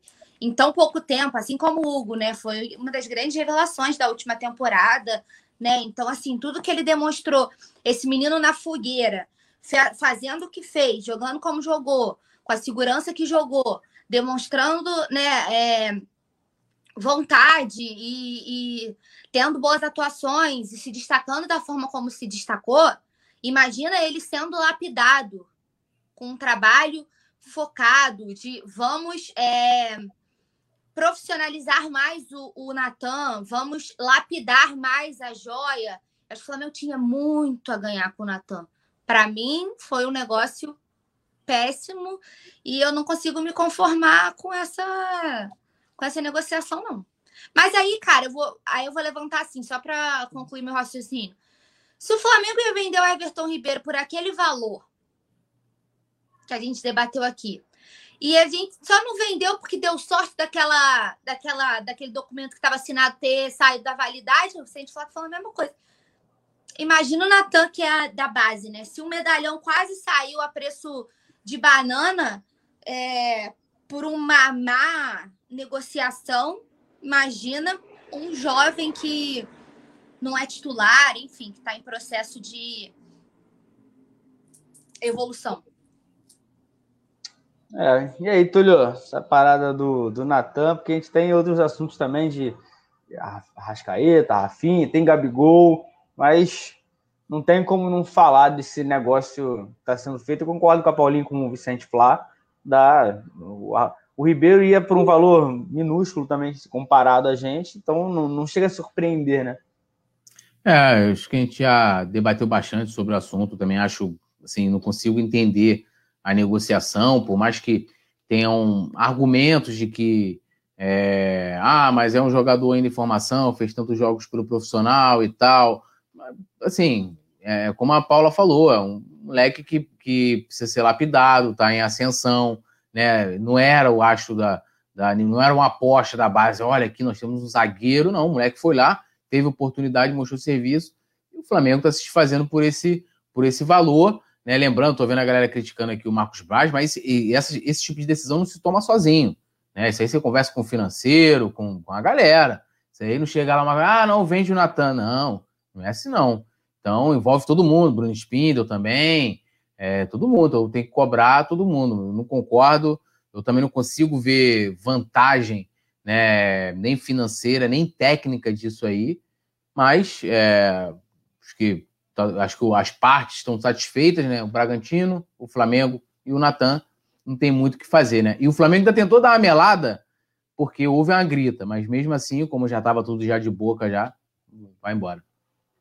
Pois é, vou dar um giro no chat aqui, tem o Vicente Flau, o Sérgio Quarto também, falando que banana, o Landim, é, que tá metendo a mão, o Thiago Silveira, Rafael Lima, Bruno Correia, Alzira B, mas quem tá por aqui, Marcelo Assis, Carlos Borges, Franklin Cabral, James Léo Borges, sempre aqui com a gente também. Um abraço para todo mundo. Rapaziada, vamos deixando o dedo like, se inscrever no canal, porque é muito importante. A Paulinha sofreu um acidente nesse momento. É. acontece, não tem tá jeito. Muita, muita notícia ruim.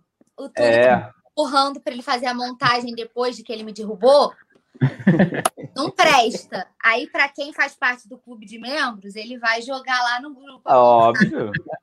O Túlio gera entretenimento lá no grupo, então é isso, Túlio. Eu não, quem aguardar...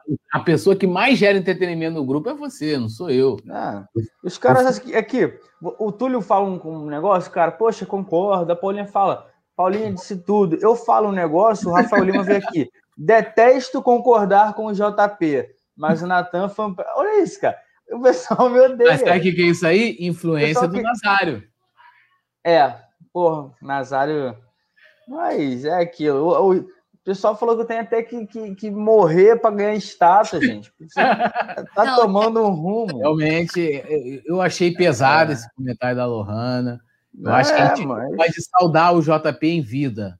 Em a vida. Em vida. Mas vamos falar agora. Eu rendo Oi. homenagens a você. Queria deixar isso, isso claro, tá? Paulinha, você é top, muito obrigado. E agora o assunto que eu estava curioso para saber de vocês é, dois. É a música de hoje? Não. Gabigol detido em um cassino clandestino em São Paulo. Depois ele falou que estava errado, que não sei o que, mas vacilou. É complicado a gente ver um cara que a gente gosta dando esses moles, né? não era para tá, mas eu estava aqui, estava de máscara, estava aglomerado, tinha um monte de gente, então é, vou deixar para vocês comentarem. Paulinha, começar por você, deixar o Túlio respirar, pensar um pouco, porque o Túlio vai vir com o pé na porta também, você também aí, mas como é que vocês viram essa situação do Gabigol? Eu fiquei bem decepcionada, assim, na hora, porque eu acho, e aí não só o Gabigol, não só jogador de futebol, vou fazer uma analogia. A pessoa, quando ela tem dinheiro, na sua maioria, e é óbvio que tem exceções, se acha acima do bem e do mal. Né? A pessoa que tem dinheiro acha que pode tudo, só pensa em si, né? O ego lá, né? inflado lá nas alturas.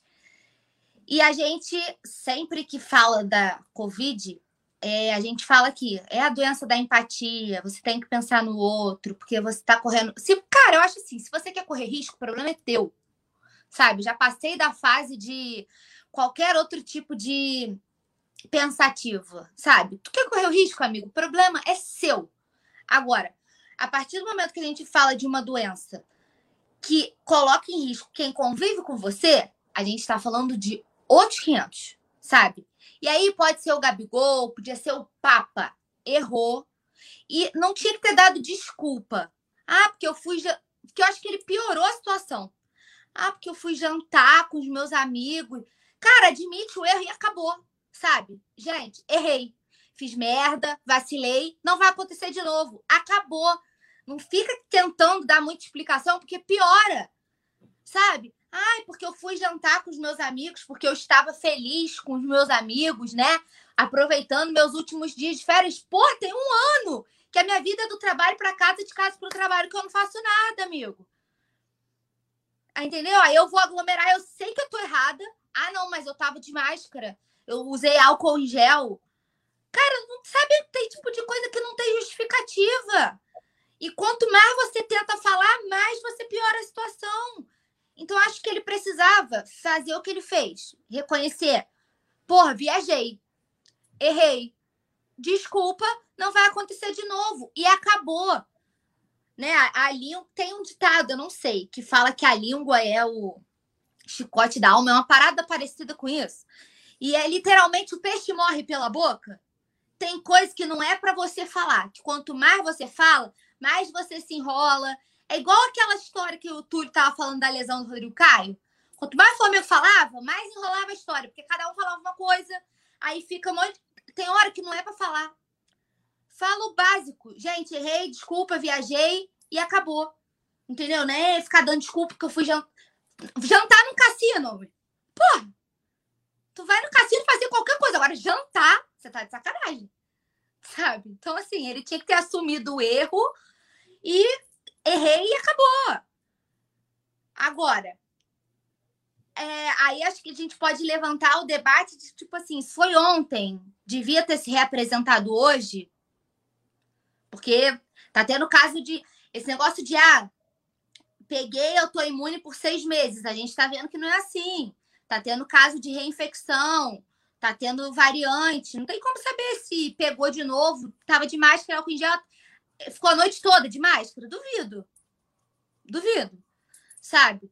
Então, assim, aí como que vai saber que pegou de, não pegou de novo, devia ter se representado hoje, aí coloca todo mundo em risco? Não tô falando só dele, não. Assim, no geral, é porque ele. Tem gente que a gente às vezes fez e a gente não sabe que fez, porque não vazou, entendeu? Foi a mesma coisa que a gente. Quando teve aquela festa que o Hugo e o Lincoln foram, que a gente também detonou aqui. Não é porque é o Gabigol que a gente vai passar pano.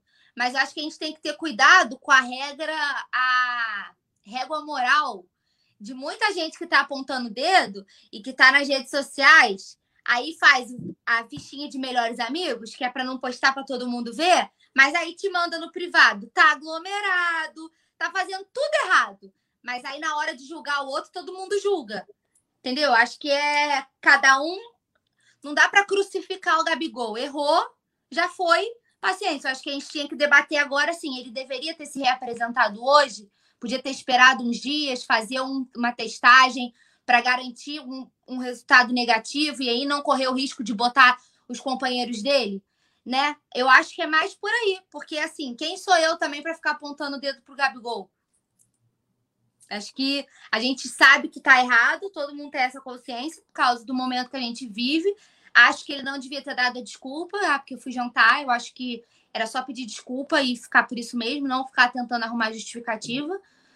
Mas eu acho que essa a gente tem que ter cuidado com a régua moral de que todo mundo perfeito e ninguém fez nada de errado, tá todo mundo trancado dentro de casa um ano para julgar o outro, entendeu? Então, assim, é uma situação muito complicada. Eu acho que é mais. Não sei se talvez o Gabigol ficasse em casa uns dias e fizesse um teste para garantir que não tem nada. Aí eu acho que é protocolo e aí é o departamento médico que tem que decidir se era para ele ter se representado ou não. Aí, se ele se reapresentou, se o clube acha que tá tudo bem, aí eu não sou médica, eu não sou especialista, não, não cabe a mim, entendeu? Não cabe a mim dizer o que, que deveria ter sido feito. Pois é. E aí, Túlio, sua opinião?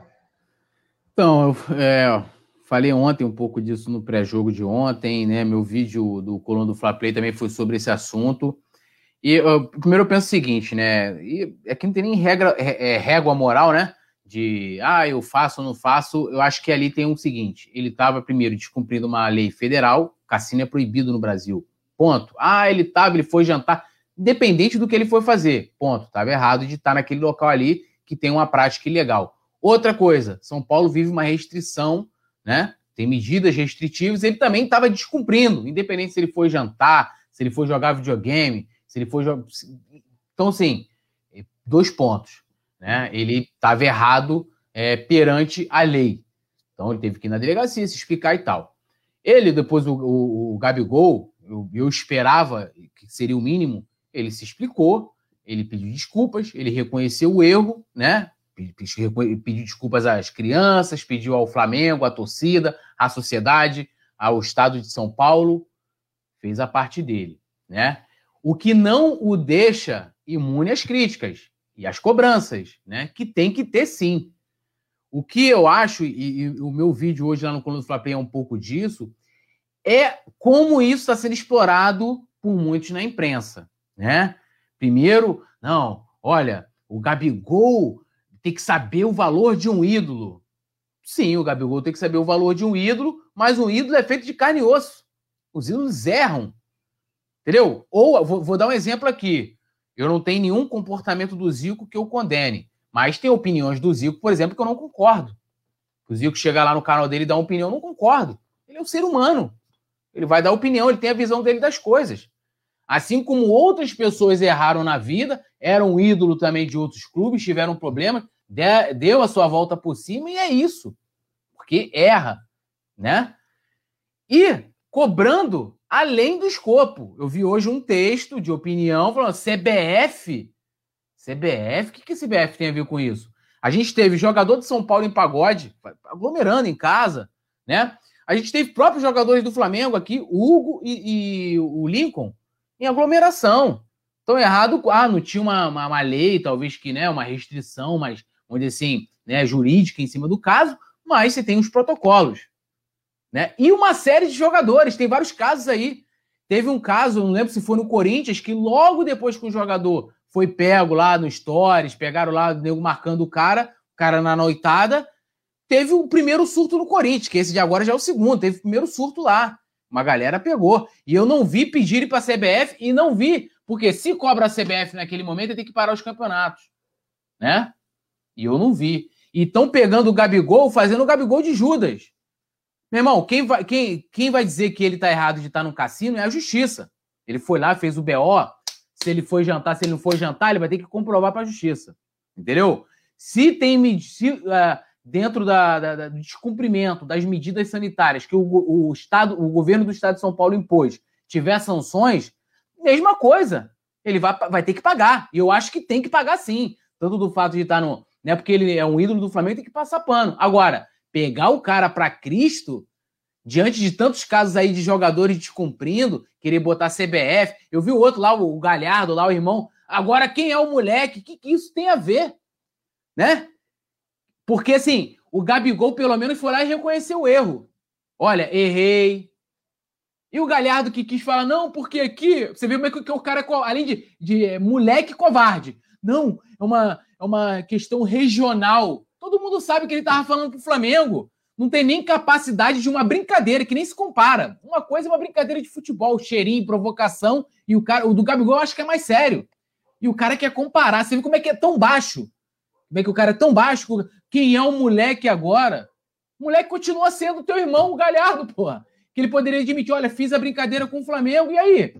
Os caras iam ter que fazer o que eles fizeram. Se morderam e, de, e, de, e responde em campo. O Galhardo vai fazer o que agora para responder o Gabigol? Porra! sem noção. Então, assim, querem pegar o Gabigol, o Gabigol foi lá, admitiu. Tem vários aí que não admite. Eu vi imprensa passar pano por um cara que abusou de mulheres na Itália. Não, mas olha, não pode dizer que ele é condenado. O cara foi condenado em primeira instância e agora em segunda. Não, mas vamos ver, ele tem que continuar a vida, passou pano pra ele, porra. Tem goleiro que mete a porrada na mulher, tá lá, ídolo. Porra! E aí? E aí vão crucificar o Gabigol porque ele teve duas, duas medidas erradas de estar num cassino, no é, cassino ele não estava batendo numa mulher e nem, e nem abusou de uma outra, né? Descumprindo as medidas sanitárias, eu concordo completamente com a Paula. Ele estava lá na madrugada de sábado, o vírus leva alguns dias para se manifestar, pode ser reinfectado sim, né? O Cássio do Corinthians pegou de novo. Então, assim, há, há várias consequências disso aí que pode se desdobrar. Agora, querer botar Gabigol tem que ser preso, Gabigol, é, CBF vai fazer o quê? Eu não vi ninguém cobrar da CBF o goleiro Jean do São Paulo, que foi, refez, tá lá a mulher dele até hoje lá, bolada, e nada foi feito. Robinho e... também, ninguém cobrou a CBF. Robinho também, né? Que é muito pior. Do Robinho é muito pior. Ninguém foi cobrar a CBF, mas o Gabigol, vamos cobrar a CBF. Isso não tira e querer dizer que o Gabigol tá certo. Então, assim, eu acho que é, isso está tomando uma medida, assim, absurda, né, da forma como o Gabigol está sendo cobrado diante de outros problemas que outros boleiros também fizeram, que são seres humanos, que vão errar também, mas ninguém falou para a CBF cobrar que o cara tem que ser preso. Então, assim, né? complicado. Complicado. Da imprensa falar isso, só procurar, cara. Só procurar, tá lá. Várias pessoas questionaram o Gabigol. Não, não é questionar. Eu acho que tem que questionar, tem que cobrar. É a forma como vem sendo feito. Pois é, vou dar um giro rapidinho aqui no chat. É, Marcelo Assis, Extra Hard, todo mundo falando. Enivaldo Figueiredo, o polêmico, ninguém consegue cumprir o protocolo. É complicado. É, cadê?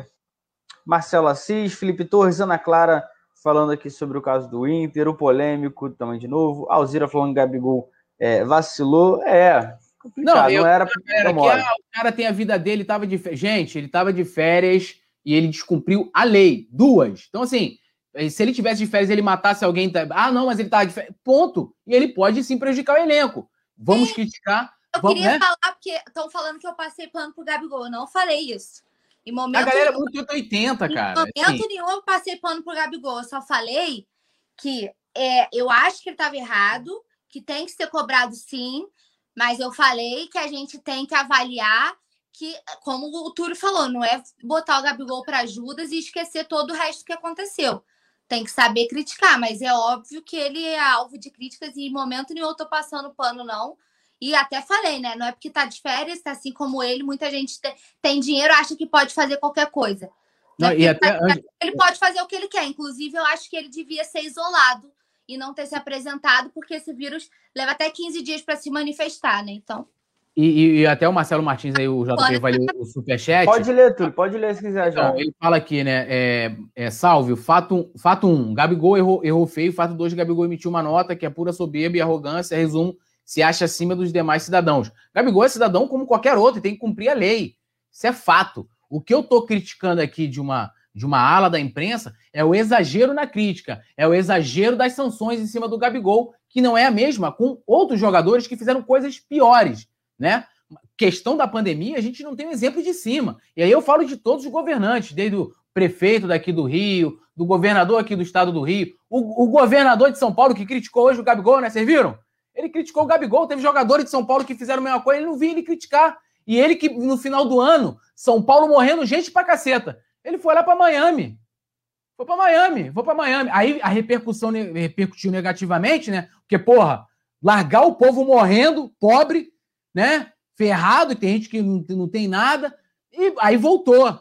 O outro, o presidente da República, o cara vai pra praia, o cara vai pra padaria, faz alguma Então, assim, não tem exemplo nenhum e o cara seguia, né, irmão? Seguia. E o Flamengo, inclusive, erra porque é, admite receber esse tipo de cidadão que não dá exemplo nenhum, né? Inclusive, eu vi uma reportagem falando que o fato dos patrocinadores saírem se devem também à, à ligação que o Flamengo tem hoje política com certas pessoas, que não preciso citar nomes aqui. Todo mundo errado. Então, assim, não tem exemplo, né, cara? Não tem exemplo. Mas, claro, a gente vai vai cobrar o Gabigol, que também não precisa se guiar em quem tá errado, né?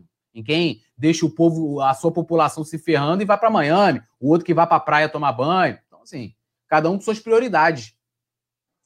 Pois é, rapaziada, vamos falar também rapidinho sobre a Rascaeta, né? Que todo mundo surgiu. Ah, que tem problema do Egito, nada. Ele ficou é, posicionou nas redes sociais, pediu para deixarem eles curtirem a folga. O Flamengo disse que ele teve um problema com o voo e se reapresenta amanhã, né? Como é que vocês receberam essa possibilidade, porque o pessoal falou de time do Egito, a gente está até é, acompanhando tudo, sondando, parece que é, os empresários deles não gostaram de algumas decisões da diretoria do Flamengo, e é aquilo, né? Sempre tem um, um, um negocinho desnecessário para. A gente não tem um dia de paz. A gente não tem um dia não de... tem um dia de Essa é a frase, né, Túlio?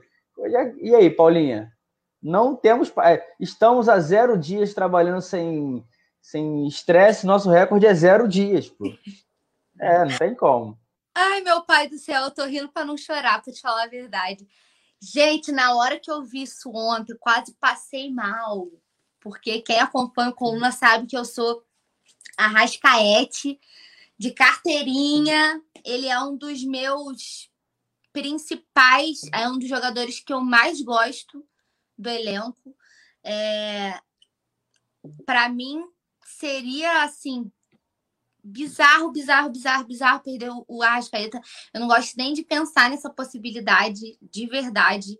Eu espero que seja só um boato, que não passe de literalmente que não passe de uma tentativa de especulação, de uma tentativa de tumultuar um ambiente. É, o Arrascaeta, para mim, cara, eu acho ele um gênio. Seria uma perda irreparável. Eu acho que, assim, ele é um dos jogadores que seria irreparável você hoje conseguir. Para mim, ele joga o melhor futebol do Brasil é, na atualidade, assim, disparado. O melhor jogador do Brasil. E cresceu demais na última temporada. Então, é um jogador que. Um, dois que eu acho que a gente perderia, assim, demais é óbvio que a gente sempre debate aqui, né? Ah, se você fosse negociar, você negociaria quem? E é uma pergunta que eu sempre falo assim, pô, é injusto, né, fazer essa pergunta com o elenco que a gente tem. Mas o Arrascaeta, para mim, é prioridade. Ele tá em. É o último da minha fila de quem eu negociaria, sabe? Então eu, eu fiquei muito, muito abalada. É, como torcedora, eu fiquei muito abalada, porque é uma é uma notícia que eu não queria que a gente precisasse passar por isso. Eu espero que não passe de boatos, que não passe de uma tentativa de tumultuar o ambiente, que esteja tudo bem, que o Arrasqueta fique aqui, que seja um dos, medal... um dos medalhões que a gente consiga manter, porque não quero, não quero, João, não quero pensar na possibilidade de perder o Arrascaeta, de como que. E aí, assim, é muito além de, ah, torcedora, gosto do, do jogador, vou perder. Não. É nível técnico, nível tático, de nível de jogador não tem ninguém igual. E a gente sem dinheiro, quem você ia trazer para o lugar? Você perde uma rascaeta, quem você traz para o lugar? Porque assim, uma coisa é se você tivesse dinheiro, ah, dinheiro tá ok. Veio uma proposta, não deu para segurar, negociando, mas a gente tem dinheiro para ir no mercado e trazer uma pessoa boa o suficiente, com nível técnico suficiente para assumir o lugar dele. O que não é tão fácil de encontrar primeiro lugar, pelo nível da Rascaeta. Segundo, que não temos dinheiro para isso. Sabe? No Brasil não tem substituto, como o Felipe Torres está falando, e para você ir para fora você tem que ter dinheiro. E não tem. Então, assim, a Rascaeta, por favor, se esse vídeo chegar até você, ouça o meu pedido, fica aqui no Flamengo, porque a gente ainda tem muita coisa que a gente ainda quer conquistar e a gente quer que você continue aqui dando muitas alegrias pra gente. Por favor, Arrasca, não se vá. Não, e aí, Túlio? Posso ser rápido? Tipo assim, João, você deve ter começado a apurar esse caso. E aí, é verdade? Ele vai sair? Eu vou no que, o que o João falar para mim, tá valendo. Não, a gente tá de olho, não tem. tem não tem nada. De proposta, não. Nada de concreto na mesa. Tranquilidade. O que tem é porque teve uma matéria do Extra também que relacionou que o Flamengo deixou de gastar 15 milhões por conta de minutos atingidos e tudo mais. E por isso, os empresários do Arrascaeta talvez podem ter ficado chateados. E o Arrascaeta foi na rede social e falou: olha, deixa eu curtir meu último dia de férias. O Flamengo disse que era problema de voo. E hoje mesmo ele já até colocou aí é, nas redes sociais, ele voltando para o Brasil. Amanhã vai estar no CT treinando normalmente, Túlio. Ah, tranquilidade. Não, e só, só para rapidinho voltar ao outro assunto anterior, que era assim, ah, você esperava que a imprensa ia passar pano pro Gabigol. Não, uma coisa você fala assim, olha, o Gabigol errou, a justiça vai julgar o Gabigol. Outra eu falo assim, olha, o, o, o Gabigol errou, mas a CBF tem que punir o Gabigol, mas o Gabigol tem que ir preso.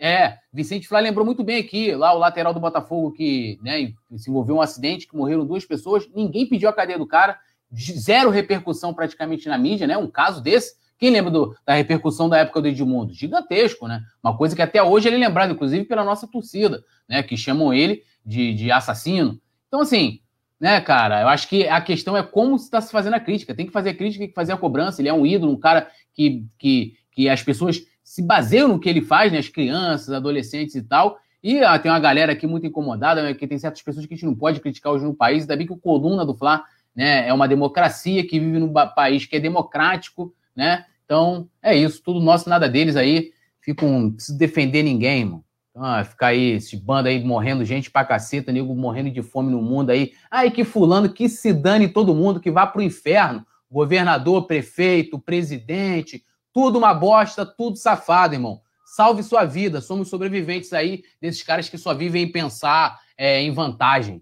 entendeu? Todos eles, sem tirar nem pôr de um lado e de outro, de qualquer ideologia. E ainda bem que aqui a gente é uma democracia, no país e aqui no Coluna do Fla, principalmente, que dá liberdade para a gente se expressar da forma que a gente quiser. É isso, Túlio, Paulinha, tem para. Aqui, ó, só não pode criticar a produção. É isso aí. Não, é. A democracia vale para todo mundo, menos para Leandro, que eu não vou, não vou me estender mais. Sem vá, produção, que a gente está com o tempo apertado aqui. Perdoa, estou brincando. Rapaziada, Paulinha e Túlio. Rafinha, novela, todo mundo falando que o Grêmio entrou na parada, tá forte.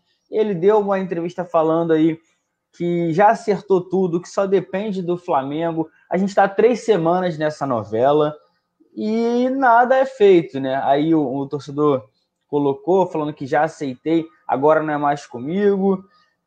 E aí, se ele já aceitou o que o Flamengo propôs, que está faltando, Paulinho? Ontem eu, eu tive um contato rápido com o Brad, falei com ele hoje também, que assim, ele, ele não fala, o, o Braz ele não solta, ele é dirigente ele dá uns enigmas, assim, tipo, o Rafinha, ele riu, aí a gente falou, tá, tá bem, tá certo, né? Ele, ah, você acha que tá? E fica rindo, ele não fala, não tá, tá no direito dele, mas tá uma novela aí, e essa declaração do Rafinha, Paulinha, o que que tá faltando então? Pelo amor de Deus, eu tô, olha, tô exausta dessa história, tô de saco cheio, tá? Novela mexicana que não resolve, não chega no final nunca, aquela enrolação. Sabe quando a novela não tem mais enredo e você precisa atingir uma meta de tantos capítulos, e aí você fica repetindo a mesma coisa que todo mundo já tá cansado de saber da história, e você fica repetindo que você tem que atingir uma meta? Parece que é isso, que não vai desenrolar nunca. Eu já tô de saco cheio. Assim, eu já cansei de falar aqui não vou tentar não me alongar muito sobre questão de prioridade do que, que é caro e do que, que não é caro. Eu já cansei de dar exemplo como Michael ou Léo Pereira, essas pessoas para mim são caras e o Rafinha não, porque é um custo-benefício que dá retorno e esses jogadores que pesam é, da folha salarial e o Michael, como por exemplo, 35 milhões, que não deu retorno nenhum e vai continuar não dando, né? Porque se nem com sub-20 ele joga, imagina com o profissional. Isso para mim é caro. O Rafinha para mim não seria. Eu sei que o Flamengo não vai esticar a corda mais do que aonde pode ir, e eu acho que a gente tem que manter a saúde financeira, mas tem que assumir as prioridades. Não é a primeira vez que o Rafinha vem a público falar sobre, né? Já fez uma live falando que eram para não acreditar nas, nas especulações que estavam surgindo, que estava 60%, ele ainda cravou, 60% certo. Agora respondeu o torcedor dizendo que já aceitou a proposta. Não sei o que falta, parece que é um problema interno na diretoria, né? Também não vou ser leviana de falar, mas assim, não sei o que falta, só espero que resolvam logo, porque Uh, a gente tem como titular o Isla, que está deixando a desejar em diversos momentos. É um cara que vai ser convocado com certeza, sabe? E o Flamengo precisa pensar de. O nosso reserva hoje é o Mateuzinho, e é o que eu sempre falo aqui: a gente vai para uma Libertadores não desmerecendo, mas sem ter um, um jogador é, experiente, a gente vai disputar a Libertadores achando que com o Mateuzinho tá ok. Se for esse o planejamento do Flamengo, beleza eu discordo, mas eu vou aceitar. O que não parece que é. Então, que eles cheguem a uma conclusão logo, porque toda semana, essa semana resolve, essa semana resolve, essa já tá, né, já deu, sabe? Já tô de saco cheio. Então resolve que tem que resolver, porque um fala, outro fala, outro fala, não chega a ponto nenhum. Espero que a gente chegue a um final feliz, que eu já cansei de falar aqui que para mim o Rafinha volta e todos os benefícios de um retorno dele, eu já falei aqui em outros programas, e vocês podem procurar aí, tá o recorte lá no coluna do Fla Play para quem quiser ver. Com certeza. Túlio, antes de falar com você, só pedir mais dar um giro aqui. Tem o Marcelo Lopes, o Nilson Batista, o Réu está por aqui, é, é, Alzira B, quem também apareceu aqui foi o Léo, o Léo Fontana, um abraço para ele que está sempre acompanhando com a gente. João, meu pai está no chat, queria mandar um beijo. Paulo Matos está no chat? Vou tá. atualizar aqui. Tá aqui, tá. óbvio, ó. Tá mandado. Um abraço, um beijo da Paulinha, tudo aí cara também que está sempre com a gente. E, Túlio, você, cara, Rafinha, tu tá sem paciência já para novelinha? Como é que você Chato. tá nessa, em relação a isso tudo? Chato pra caceta essa novela, né? Só aqui, ó, o Léo Spa falou que você não morre, porque você é fera e que ele gosta de você. Ou seja, agora, Pô. hashtag JP Eterno, né? Não morre mais. Um abraço pro Jamie Léo Borges, Marcelo Não morre mais, pô. Vicente Rafael Lima também, não morre mais JP, hein? um homem de mil vidas. Não, cara, eu acho assim, tô de saco cheio já dessa, dessa novela, né? Acho que todo mundo já sabe, a divergência é financeira. O Rafinha, com, no caso, vazaram essa, essa conversa dele aí, né? E joga toda a responsabilidade pro clube. Se ele aceitou, então por que não aceitou o contrato? Olha só a parada. Eu fiz uma oferta para Paula, a Paula aceitou minha oferta para um negócio. O que, que falta mais para o negócio acontecer? Então, assim, não faz nem sentido o que ele falou se a gente for analisar, né, a fundo, a letra fria da lei, né? Porque se ele aceitou a oferta do Flamengo, falta o que que falta? Então, assim, eu acho que há uma, uma divergência, como foi com, com o Diego Alves, na questão do, do gasto, acho importante isso, mas se está tudo certo, como ele falou, vai lá na Gávea ou no Ninho, assina o contrato, se apresente amanhã, cara. Acaba logo com essa novela e vamos ser felizes aqui, fazer rima, fazer um, né, um, um churrasco, faz com o elenco lá, sem aglomerar. Não vai fazer churrasco no cassino, hein? É isso. Não pode, rapaziada. A produção vai, vai me dar uma, uma coça hoje, falar que o esporro vai ser grande, porque a gente passou o tempo, mas era muita notícia. A gente está tentando trazer, as meninas trouxeram também. É o tchau, produção! Que mané o Tchan, cara. A produção é outra, né? Que gosta da resenha, né? É. nem. Eu perdi o raciocínio, mas Paulinha. Essa é a não, mistura JP com Palqueiro. Já que, já que tem a letra, eu vou começar com. Essa é a mistura JP com Palqueiro.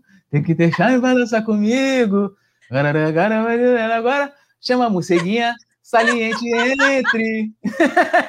Ai, Túlio. Então tá. JP Paulinha, pra frente. Seu boa noite, que daqui a depois do seu boa noite, Túlio, passa direto pro Túlio. Túlio vai encerrar cantando pra gente. Não, eu acho que a Paula tem que cantar. A Paula. Não, hoje é você. Outro, outro, outro, hoje é você. Não, eu fiz a letra do, do Bate Bate, né? Bate forte o tambor para ela cantar. Ela não cantou da forma certa. A produção também não hoje, colocou. Hoje aqui. é o Túlio. Paulinho, seu boa noite. Passa pro Túlio encerrar. É, é o Tchan, a capela, ao vivo aqui no Coluna do Fla. Boa noite, João, Túlio, produção. Um beijo para vocês. Sempre um prazer estar aqui com vocês. Sempre um prazer, pessoal do chat. Não corta o encerramento do Túlio, que hoje é dia dele cantar, que eu canto todos os dias aqui, né? Então, o Túlio hoje vai cantar, o Tião vai, vai nos brindar com esse momento maravilhoso. Queria agradecer a todos pela presença. Amanhã tem mais resenha. Estaremos aqui às 8 horas da noite com todas as notícias, com muita coisa para a gente debater, sem passar plano para ninguém. Olha o comentário que ele bota. Ele, é, ele gosta, né, cara? Ele, cara, ele é. O ego tá inflado, né? A gente fica falando. Sabe o que é isso? É, Túlio. Vai sobrar para tu cantar que já já eu tomo um vapo. mas aí, aí é o seguinte, eu vou cantar. Eu estava dizendo que a gente fica botando ele lá em cima, falando que ele tá voando, aí agora tá aí, ó. Eu ia elogiar. Poucas ideias, poucas ideias. Começamos a live falando que era poucas ideias, hoje a produção tá mostrando. Túlio, é contigo, encerra, Não, rapaziada. Mas vocês vão ter que obrigado. dançar.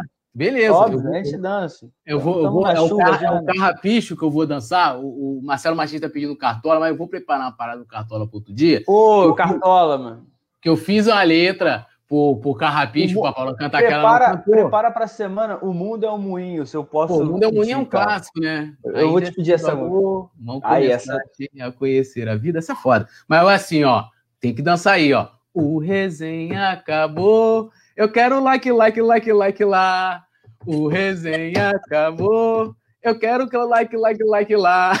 É nessa hora que a Paula canta e a galera pede para agitar. É nessa hora que a Paula canta e a galera pede para agitar. Agora, a vinheta. O resenha acabou. Mas que dança? Eu quero like, like, like, like lá. O resenha acabou. Eu quero like, like, like, like lá.